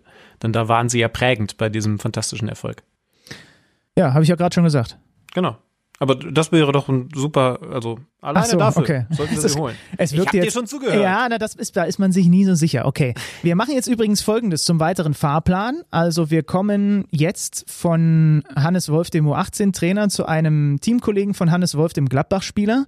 Wir gehen in ein weiteres strittiges, das strittigste Thema dieses Spieltags hinein ähm, und haben im Übrigen nebenbei auch noch so ein bisschen auf der Uhr hier. Ich guck mal. Ach, jetzt hat er mir gerade geschrieben, dass da, ah, okay. Also Toni Lieto, unser Schalke-Experte, der Schalke-Reporter, der ist gerade noch bei der Pressekonferenz des FC Schalke 04. Da ist ja auch ein bisschen was los.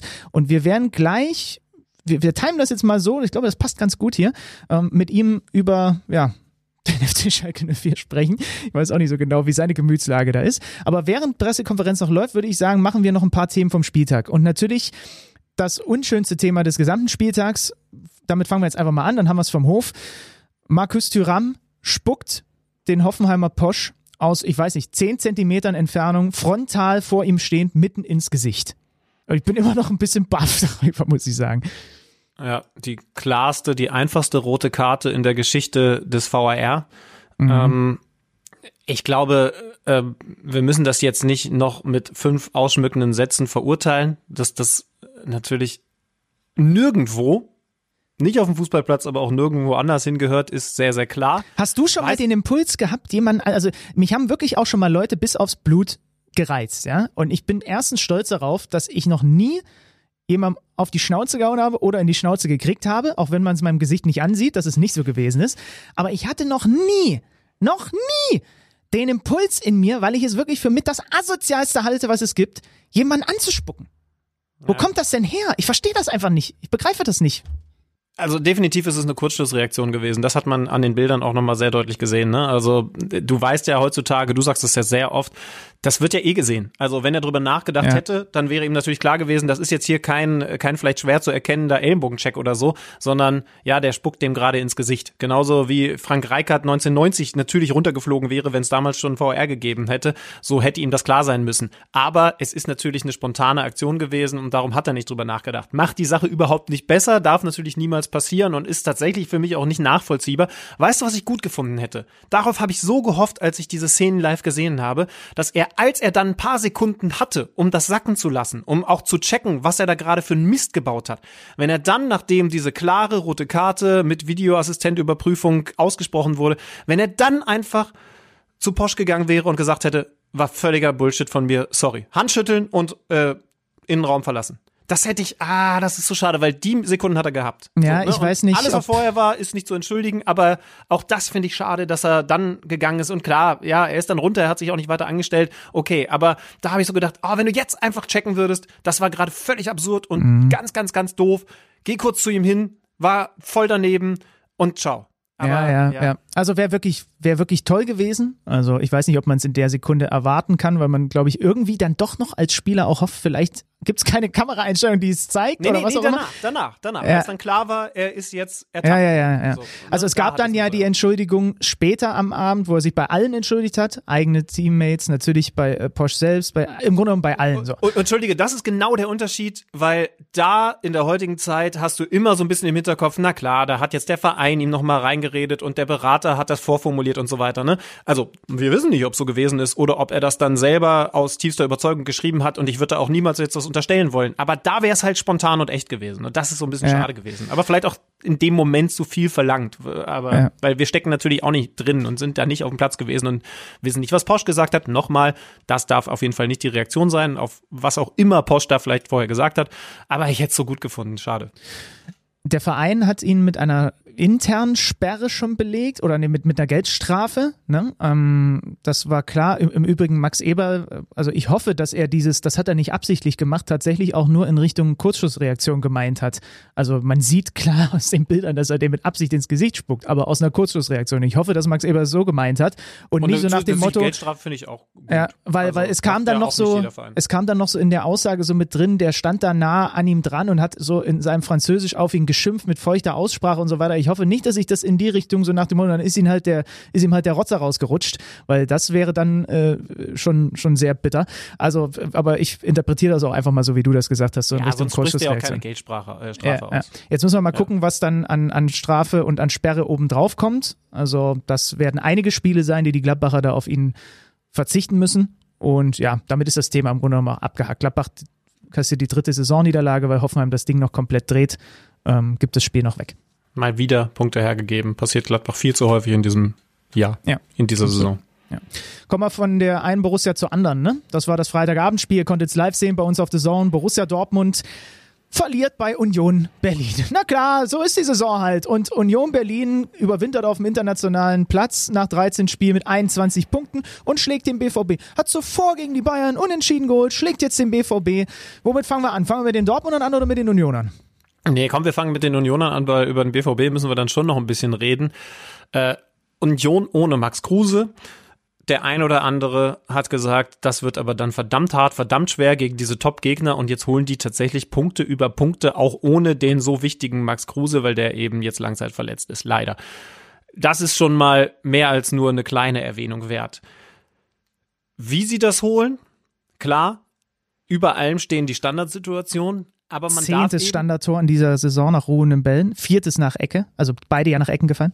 Völlig richtig, aber man darf immer auch nicht unterschätzen, dass sie das defensiv sehr kompakt gespielt haben, dass sie das, Hannes Wolf hat es ja gerade eben erwähnt, durchaus auch über die komplette Saison mutig spielen und sich eben so auch Gelegenheiten, übrigens da Respekt an Mats Hummels, der nach dem Spiel bei uns am Mikro auch klar in der Richtung analysiert hat, die ein oder andere Möglichkeit rausgespielt haben. Also, also Dortmund sollte diese Gegentreffer, die sie kassiert haben, wir gucken da gleich ein bisschen genauer drauf, so nicht hinnehmen.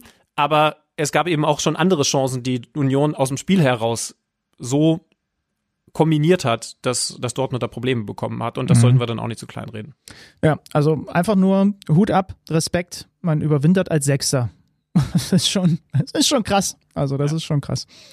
Ja, kommen wir auf, äh, kommen wir zu den Dortmundern, ne? Also, Standard-Gegentore Nummer 7 und 8, du hast es gesagt, Union hatte auch noch andere äh, Chancen, aber da diese Standards dann am, eben, am, am Ende eben Dortmund das Spiel kosten, müssen wir darüber sprechen.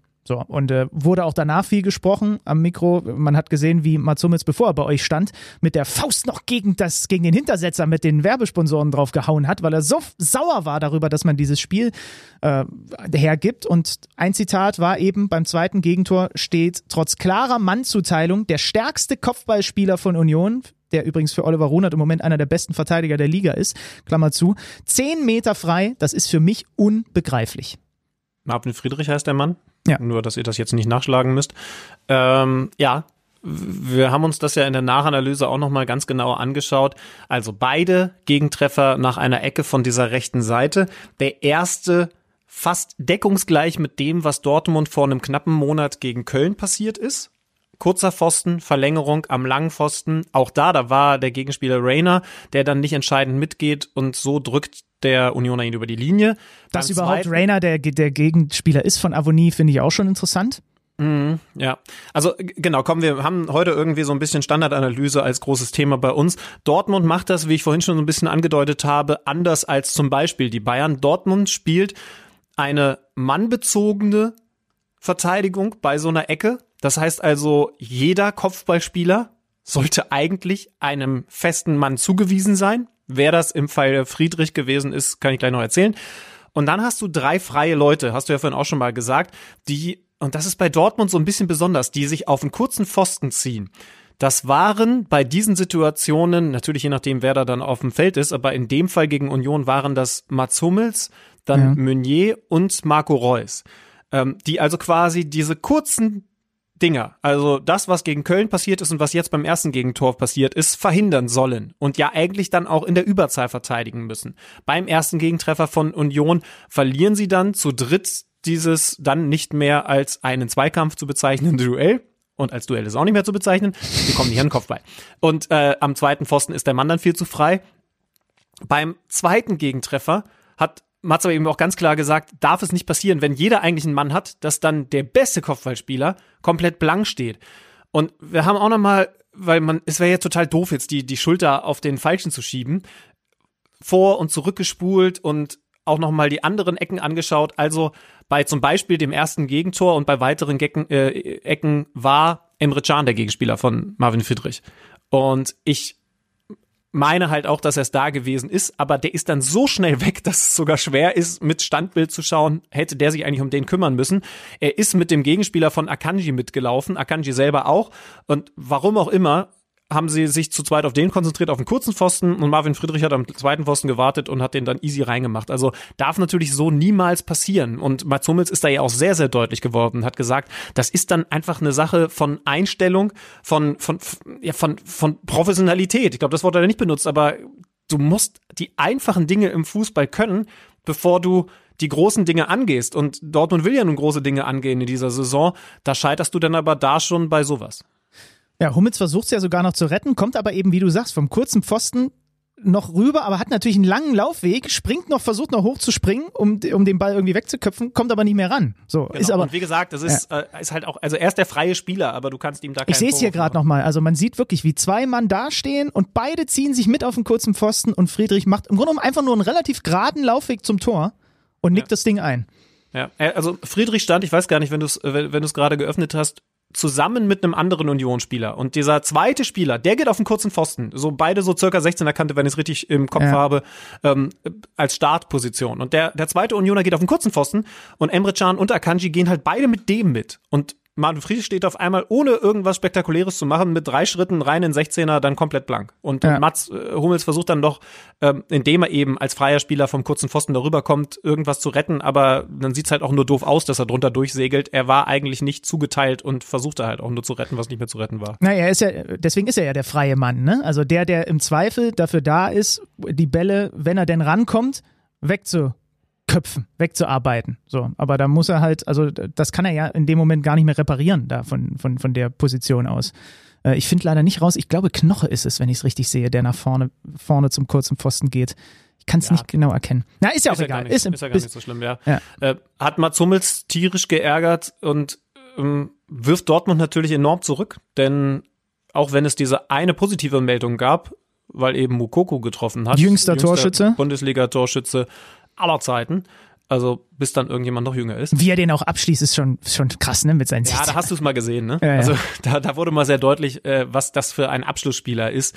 Aber er hat natürlich auch in dieser Partie ein paar Dinger gehabt, bei denen du gesehen hast, äh, da muss natürlich auch noch was kommen. Und das klingt dann immer so, ja, also bleib mal ganz vorsichtig, Sportsfreund. Äh, Der hat ja nie was anderes behauptet, der arbeitet ja enorm fleißig von allem, was man so hört.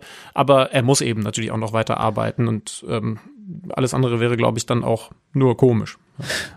Ne, wo wir gerade vorhin beim Thema Thomas Müller, Leader-Interview, das von Hummels war auch eins nach dem Spiel bei euch. Ähm, und da würde ich gern mit dir nochmal reingrätschen, weil äh, Kollege Daniel Herzog hat sowohl bei Mats Hummels als auch bei äh, Kollegen Birki, dem Dortmunder Torhüter, dann natürlich auch nochmal gefragt, was ist denn jetzt eigentlich anders im Vergleich zu Favre unter Terzic? Und da habe ich schon genau hingehört bei Sätzen wie, Zitat Mats Hummels, wir haben mehr Spirit auf dem Platz, aber klar, ohne Trainingseinheiten kann man nicht alles rausbringen, was wir davor an Kinderkrankheiten in unserem Spiel hatten. Zitat Birki, die Stimmung ist anders, Edin macht ihnen Feuer unterm Hintern, manche Spieler brauchen sowas mal. Ich sage jetzt mal ganz kna- knallhart, da haben sie ihren ehemaligen Trainer ganz schön hingehangen. Äh, Das vor allen Dingen und vor allen Dingen bei Roman Bürki war ich ein bisschen stutzig, denn wir haben vorhin über den FC Bayern München gesprochen. Wir haben über diese Mentalitätsspieler gesprochen und ähm, jetzt hören wir uns an, was ein Roman Bürki sagt, der, der immerhin offen und ehrlich, aber eben irgendwie auch entlarvend sagt, manche Spieler in der Mannschaft brauchen eine Autoritätsperson in der Kabine, die ihnen Feuer macht, weil es ansonsten offensichtlich so nicht funktioniert. Wie willst du denn, wenn eine Mannschaft so aufgestellt ist? Und offensichtlich sind nicht alle so, aber es gibt ja ganz offensichtlich mehr als nur ein, zwei Spieler, die genau das brauchen. Wie willst du denn so den FC Bayern München mit dem Kader, mit diesen Mentalitätsspielern vom Thron stoßen? Da Also bist ich- du doch dann Lichtjahre Ja. von entfernt. Ja, ich sage jetzt mal ganz ehrlich, auch nach dem, was ich jetzt gehört habe, und man hört ja so auch immer mal Zwischentöne, wir kennen ja nun alle auch mittlerweile Leute im näheren, weiteren Umfeld und so weiter und so fort.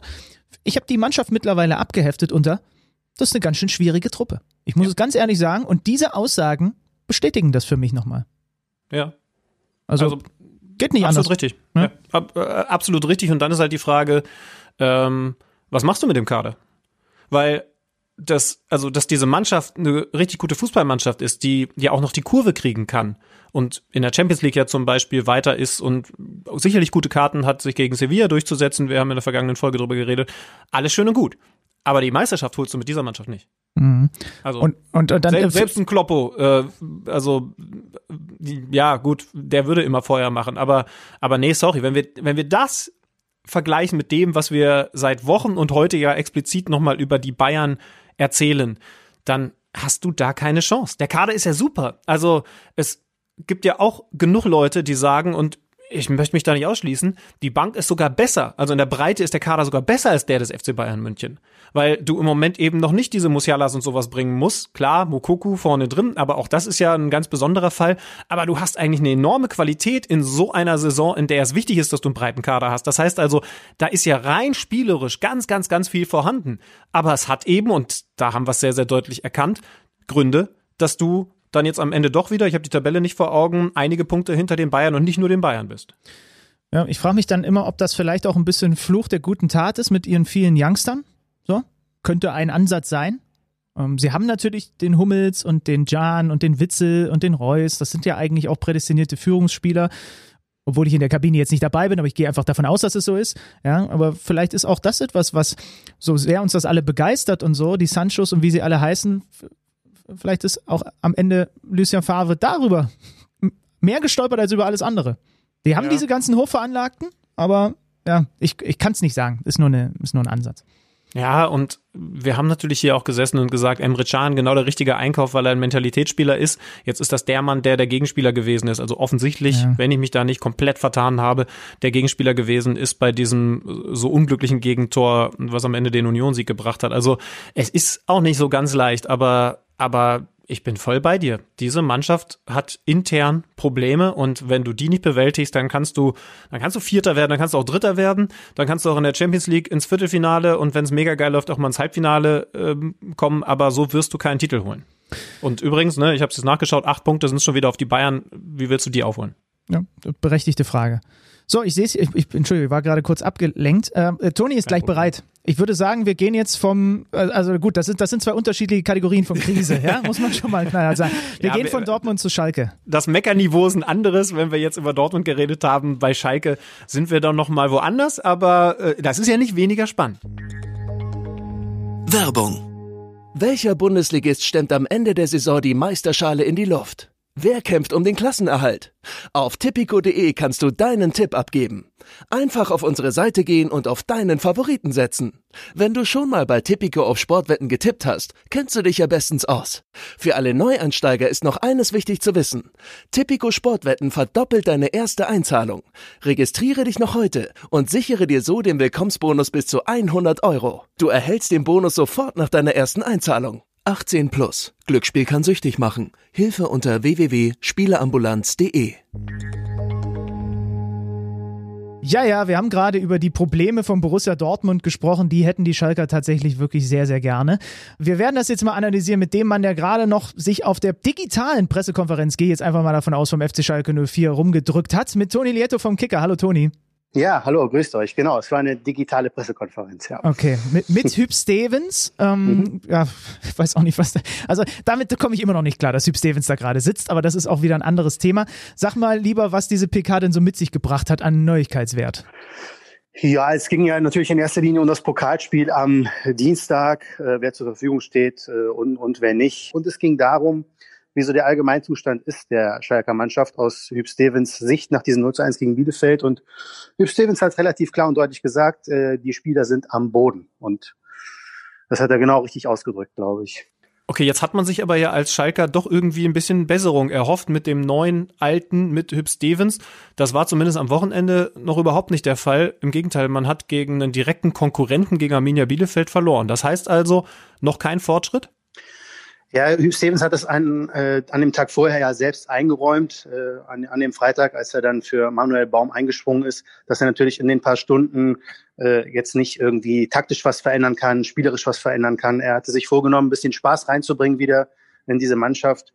Ähm, aber auch das ist natürlich schwierig. Am Montag auf der Pressekonferenz hat er es richtig ausgedrückt, wenn du so lange nicht gewinnst, äh, 28, 29 Spiele, dann setzt sich das irgendwann in deinem Kopf fest und dann wäre es zu einfach, dass dann plötzlich Hüb Stevens auf der Platte erscheint und da ein bisschen Spaß reinbringt und dann äh, spielen die die Sterne vom Himmel. Also äh, trotzdem ist natürlich unterm Strich absolut enttäuschend und eigentlich auch indiskutabel, dass die zu Hause gegen den Aufsteiger Arminia Bielefeld bei allem Respekt auch in dieser Situation mit 0 zu 1 verlieren. Also ähm, aber es ist, es ist hauptsächlich auch eine Kopfsache. Äh, und äh, die, das gilt es jetzt äh, im letzten Spiel des Jahres am Dienstag gegen Ulm irgendwie ja nochmal da die Kurve zu kriegen zum Jahresabschluss. Äh, es ist ein Regionalligist, muss in dieser Situation, in dieser Schalker Situation wirklich nichts bedeuten. Auch wenn Ulm ein paar Standards bekommt, auch dann werden die Schalker wahrscheinlich mit den Knien schlottern. Aber ähm, die, die müssen da durch, die müssen das Spiel am Dienstag gewinnen, damit sie zumindest einen erfolgreichen Jahresabschluss haben. Und am 2. Januar geht's ja schon direkt weiter dann zieh mal für uns den Zeitplan so ein bisschen klar. Also ich lese hier gerade deinen Artikel, den du dann äh, zur, zur PK noch verfasst hast. Trainerlizenz Stevens nur bis 1. Januar. Genau, also er hatte, er hatte äh, dafür, dass er äh, den Platz von Manuel Baum einnehmen konnte am Freitag, musste er die Lizenz, die abgelaufen war, ohnehin neu beantragen. Das ist eine formelle Sache, die hat er dann bekommen, die gilt jetzt bis zum 1. Januar. Unabhängig davon ist äh, klar, auch schon vorher war vorher klar, dass er nur gegen Bielefeld und Ulm auf der Bank sitzt und der der Sportvorstand und, und, und Schalke 04 in dieser Weihnachtswoche einen neuen Tra äh, Trainer präsentieren wollen. Also äh, Hüb Stevens wehrt sich natürlich auch irgendwie, allein schon aus gesundheitlichen Gründen, da länger einzuspringen als für diese zwei Spiele. Das hat er gemacht, weil er ein blau-weißes Herz hat, wie er, wie er gesagt hat am Freitag. Das merkt man ihm natürlich auch an und das finden die Schalker ja auch alle toll. Also deswegen mögen sie ihn ja auch alle, weil er genau das verkörpert, was Schalke 04 ausmacht. Äh, aber länger als bis äh, Dienstag wird das nicht gehen. So, und jetzt haben dann Kollegen von dir, ich glaube schon am Sonntag, berichtet darüber, dass einer in der Pole Position angeblich ist, den wir hier vor gar nicht allzu langer Zeit noch zu Gast hatten. Alexander Zorniger, zuletzt äh, bei Brøndby tätig, Stuttgart, RB Leipzig, wir erinnern uns. Ähm, was ist da dran, beziehungsweise was sind so deine Informationen, wer es am Ende wirklich werden könnte?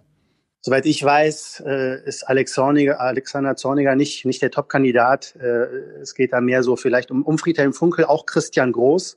Mhm. Äh, was man sagen kann, ist, dass Schalke jemanden sucht mit viel Erfahrung. Also die, die, die dürfen jetzt auch keinen engagieren, der ein Perspektiv, Perspektivtrainer ist und der seine erfolgreichste Zeit möglicherweise erst noch vor sich hat, sondern sie brauchen einen erfahrenen der Kategorie Friedhelm Funkel, der Kategorie äh, äh, Christian Groß dann äh, vielleicht auch ähm, und auch der Kategorie Hüb Stevens, der das Ruder da jetzt rumreißt, weil es ganz wichtig ist, dass äh, die Mannschaft Respekt vor dem Trainer hat, dass der Trainer viel Erfahrung hat, dass er eine Aura mitbringt. Das ist jetzt wichtig für die nächsten Monate, um da überhaupt noch äh, die kleine Chance zu nutzen, äh, die noch besteht, wenn man auf die Tabelle guckt, vier Punkte nach 13 Spielen. Hat noch nie eine Mannschaft geschafft, dann den äh, Klassenerhalt äh, hinzukriegen. Im Moment fehlt auch so ein bisschen der Glaube dran, dass Schalke 04 der erste Bundesligist sein könnte, dem das gelingt. Also der nächste Versuch quasi mit neuem Trainer, das, Dra das Rad, äh, das schwer bewegliche, es dreht sich weiter. Da habe ich noch mal eine Frage zu Sandro mhm. Wagner, äh, Entschuldigung, David Wagner. Also da haben wir diese Wagner-Verwechslung, die wir schon oft hatten die letzten Wir hatten Monaten. auch schon eine Sandro-Verwechslung hier. Ja, richtig. David Wagner war Trainer. Ja. Oh ja, richtig. Ja, aber damit kenne ich mich am wenigsten aus. Äh, Manuel Baum zuletzt. Ist es richtig, dass die Schalker für die beiden jetzt noch Gehalt zahlen müssen? Ich meine, Schalke ist ja ohnehin, äh, ja, ich sag mal, das Portemonnaie ist so wie meins. Das zeichnet sich jetzt weniger durch die dicken Scheine als so durch Kleingeld aus.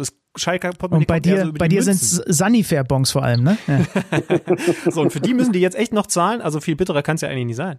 Ja klar müssen die das noch zahlen. Die beiden Trainer haben natürlich beide noch bestehende Verträge, beide bis 2022. Mhm. Also ähm, äh, bei Manuel Baum wäre es noch zu verschmerzen.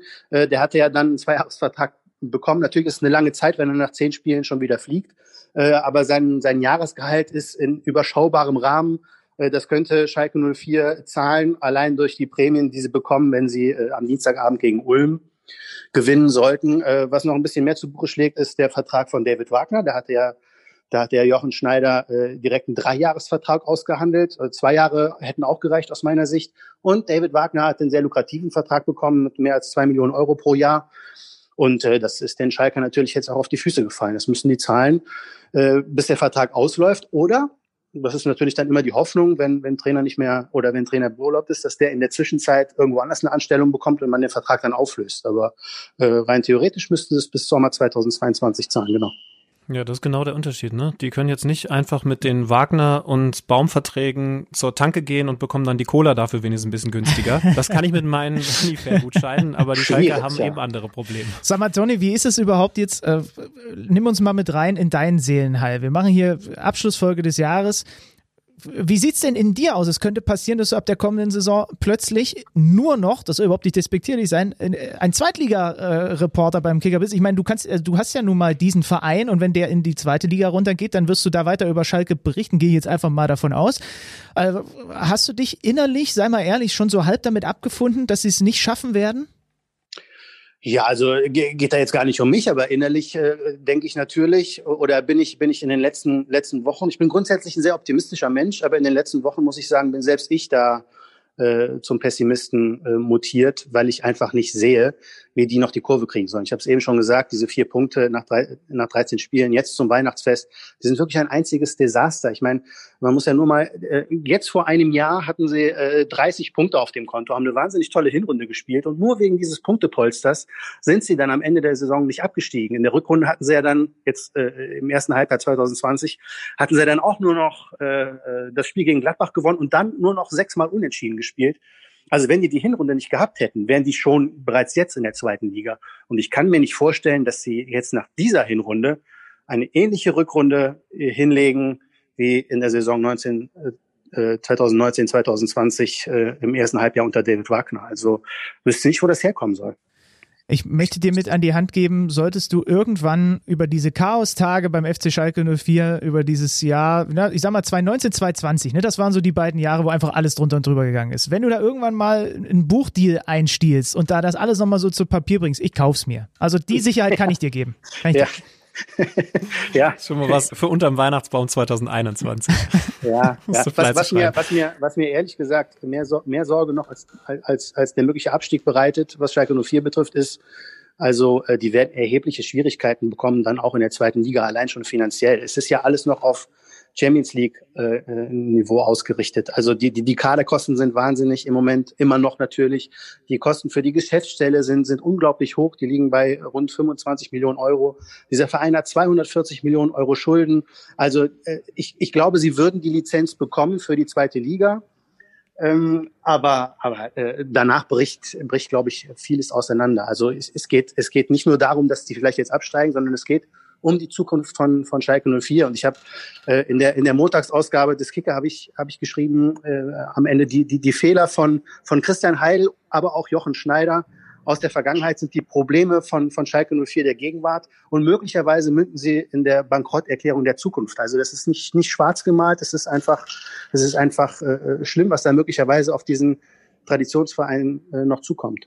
Lest das gerne ausführlich nach im Montagskicker. Toni schreibt regelmäßig über diesen Chaosverein. Das ist er im Moment und man kann ja doch irgendwie neutral nur hoffen, dass er zumindest Verein bleibt und nicht komplett auseinanderbricht, sollte es runtergehen in die zweite Liga. Um dich müssen wir uns zum Glück weniger sorgen. Toni, danke dir und ich bin mir sehr sicher, wir werden auch 2021 einige Fragen in deine Richtung, in Richtung Blau und Weiß haben. Sehr gerne, wir hören uns. Mach's gut. Ciao. Ja, ciao.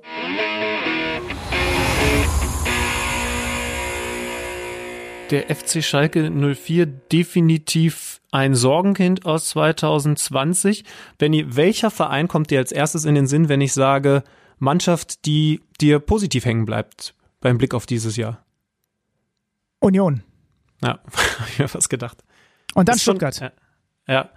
Ähm, gut, Stuttgart als Aufsteiger und dann wahrscheinlich jetzt ein bisschen frischer vom Eindruck her in der Erstligasaison, ne? Weil ja, genau. Ich frage ja fürs Kalenderjahr. Aber Union hat ja auch schon. Ja, ja. Union hat. Gibt es einen Spieler? Äh, Spieler? Ähm, hätte ich eigentlich, wenn du dann von Union ausgehst, Sebastian Andersson hat mir natürlich in der Vorsaison super gefallen, aber bei Köln kommt er jetzt auch nicht so wirklich zur Geltung. Spieler. Max Kruse. Ja. Aber auch allgemein musst du jetzt nicht bei Union finden, sondern einfach ein Spieler, der dir 2020 äh. am meisten Spaß, äh, Eindruck, was auch immer äh, hinterlassen Florian Neuhaus. Ah, okay. Ja. Ich glaube, bei mir ist es, wir haben ihn oft erwähnt, Thomas Müller. Irgendwie hat der nochmal einen Boost bekommen. Ja. Lewandowski, you know? you know? Well, of course. Well, of course. Äh, da sind wir übrigens beim Kicker-Manager-Spiel. Ich glaube, den, den Spieltag können wir abhaken, äh, unterm Strich. Ja, auch Wolfsburg, das vielleicht nochmal als Erwähnung. Corona gebeutelt mit einigen spontanen Ausfällen nochmal mit einem Sieg gegen den VfB Stuttgart und so schließt man auf der 4 ab, also noch vor Borussia Dortmund, trotzdem Stuttgart natürlich auch mit einer tollen, ja, Hinserie kann man nicht sagen, Serie bis hierhin. Ähm, ja, komm, gucken wir uns das Kicker-Manager-Spiel an, wenn wir gerade von Erfolgen reden. Du meinst, warte mal, warte mal, du meinst, du meinst das hier? Psst, Kicker-Manager-Spiel. Ganz genau. Ich habe 30 Punkte geholt, was okay ist, wenn man bedenkt, dass ich eigentlich nur aus 50 Prozent. Oh, guck, jetzt kommen Weihnachtsgeschenke. Wichtig, hat man das Klingeln gehört? Ja, Darauf habe ich die ganze Zeit gewartet. Ich habe ich hab so Sorge gehabt, dass meine Weihnachtsgeschenke nicht rechtzeitig Aber ankommen. Es, kann deine Mitbewohnerin sie annehmen oder Weiß ich können nicht. wir weiter ich muss aufzeichnen? Jetzt auf sicher gehen. Ich habe 30 Punkte geholt. Du schaust mal bitte, wie viele du geholt hast. Okay, gut. So, er hat die Ohren rausgenommen. Da kann ich euch jetzt verraten, dass das bei mir natürlich runtergeht wie Öl. Ich habe 31 Punkte geholt. Ein Punkt mehr als Schlüter. Das ist ja eigentlich mein einziges Ziel, ne, in diesem Kicker-Manager-Spiel, am Ende vor Alexander Schlüter zu landen, was echt schwer ist, weil er hat Robert Lewandowski und ich nicht. Ich würde sagen, ähm, dass ich jetzt auch noch mal kurz hier denjenigen abfeiere, ähm, der in uns. Ah, es, ah, guck mal hier, der kommt da mit den großen Paketen wieder zurück. Da kommt er so, Ohren wieder rein. Jawohl, jetzt hört er mich auch schon wieder gleich. Ja, noch nicht so einfach. Stütenmann und die aus. Kopfhörer. Jetzt, also ich habe gerade den Leuten verkündet, dass ich ganz wichtig einen Punkt mehr geholt habe als du an diesem Spieltag. Und mein einziges Ziel im Kicker-Manager ist ja vor dir zu bleiben. So. Und ich wollte eigentlich jetzt mal, wollen wir das nicht mal machen? Wir können doch mal dem gratulieren, der, der diesen Spieltag gewonnen hat, oder? Und äh, diese, die bisher in der Saison ganz vorne liegt bei uns. Äh, ja, gucken wir auf jeden Fall drauf. Ich bin du bist ja vollkommen bin, außer, außer Atem. Ja, Wahnsinn. meine Güte, weißt du, was ich, äh, jetzt kann ich ja sagen, weißt du, wie ich geschwitzt habe, weil ich dachte, die Weihnachtsbestellungen kommen nicht rechtzeitig an. Tja, Und ich habe schon hier, alles, seit einer Woche. Ja. Hier, Leute, so hören sich auch mal ein bisschen Mitgefühl, auch mal ein bisschen Mitgefühl für den, für den armen Paketboten, der dir da die 30 schweren Pakete wieder hochgeschleppt hat. Ich gucke jetzt hier mal rein in unsere Kicker-Manager-Liga. Kicker Meets the Zone heißt das Ganze. 500 Plätze, limitierte Auflage. An diesem Spieltag gewonnen hat Leo Hegelmeier mit 60 Punkten. Also es war ein Low-Scoring-Spieltag, muss man knallhart sagen. Und in der Saisonwertung ganz vorne, der von uns hier schon häufiger zitierte, Dr. Dre. 637 Punkte hat der geholt. Äh, siehst du, wo du bist? Ich mach mal kurz den Kader. Man kann Mhm. sich auch den Kader vom Gewinner übrigens aufmachen.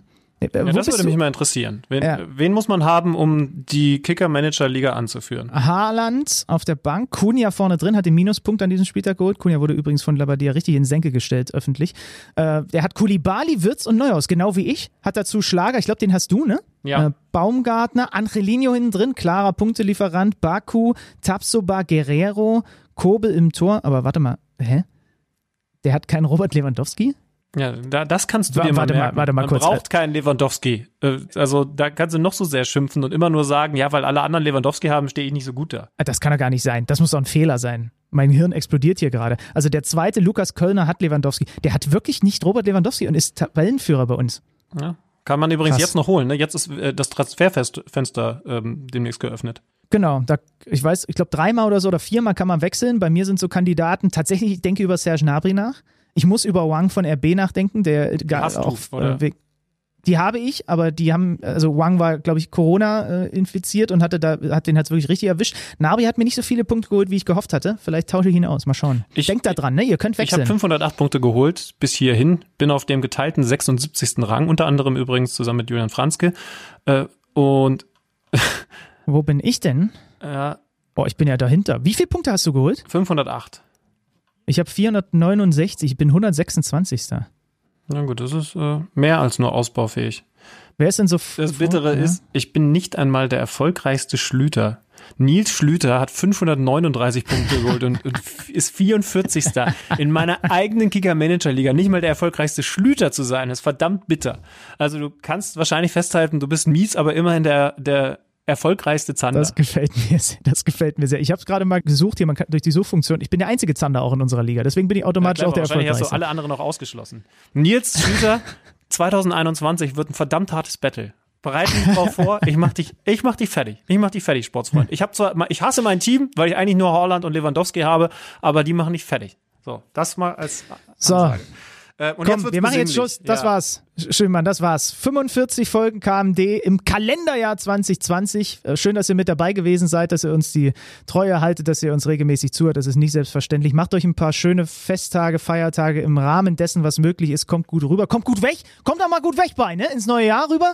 Und dann hören wir uns, ist ja gar nicht so lange hin, bis wir uns schon wieder Ja, hören. Saison geht dann ja ganz, ganz früh im Januar schon weiter, auch auf The Zone. Ich darf das Schwabenland bereisen. Lerne mal die Stuttgarter Arena kennen. Ins Krieg einen Ländle. Stadionpunkt. Äh, Freue mich sehr drauf. Mal gucken, was 2021 noch so mit sich bringt. Äh, ja, es wird irgendwie besser werden. Da bleiben wir mal optimistisch. Äh, schön, dass ihr mit zugehört habt, dass ihr dabei gewesen seid. Ja, es gäbe tolle Alternativen. Aber ähm, ist schön, dass ihr euch immer wieder für die Option Kicker meets the Zone hören. Ob jetzt am Montag, Dienstag oder sonst wann entscheidet, freut uns tatsächlich sehr. Also macht euch eine gute Zeit und dann hören wir uns hier schon bald wieder. Bussi, Bussi, Leute. Kicker meets the Zone, der Fußball-Podcast. Präsentiert von Tipico Sportwetten mit Alex Schlüter und Benny Zander.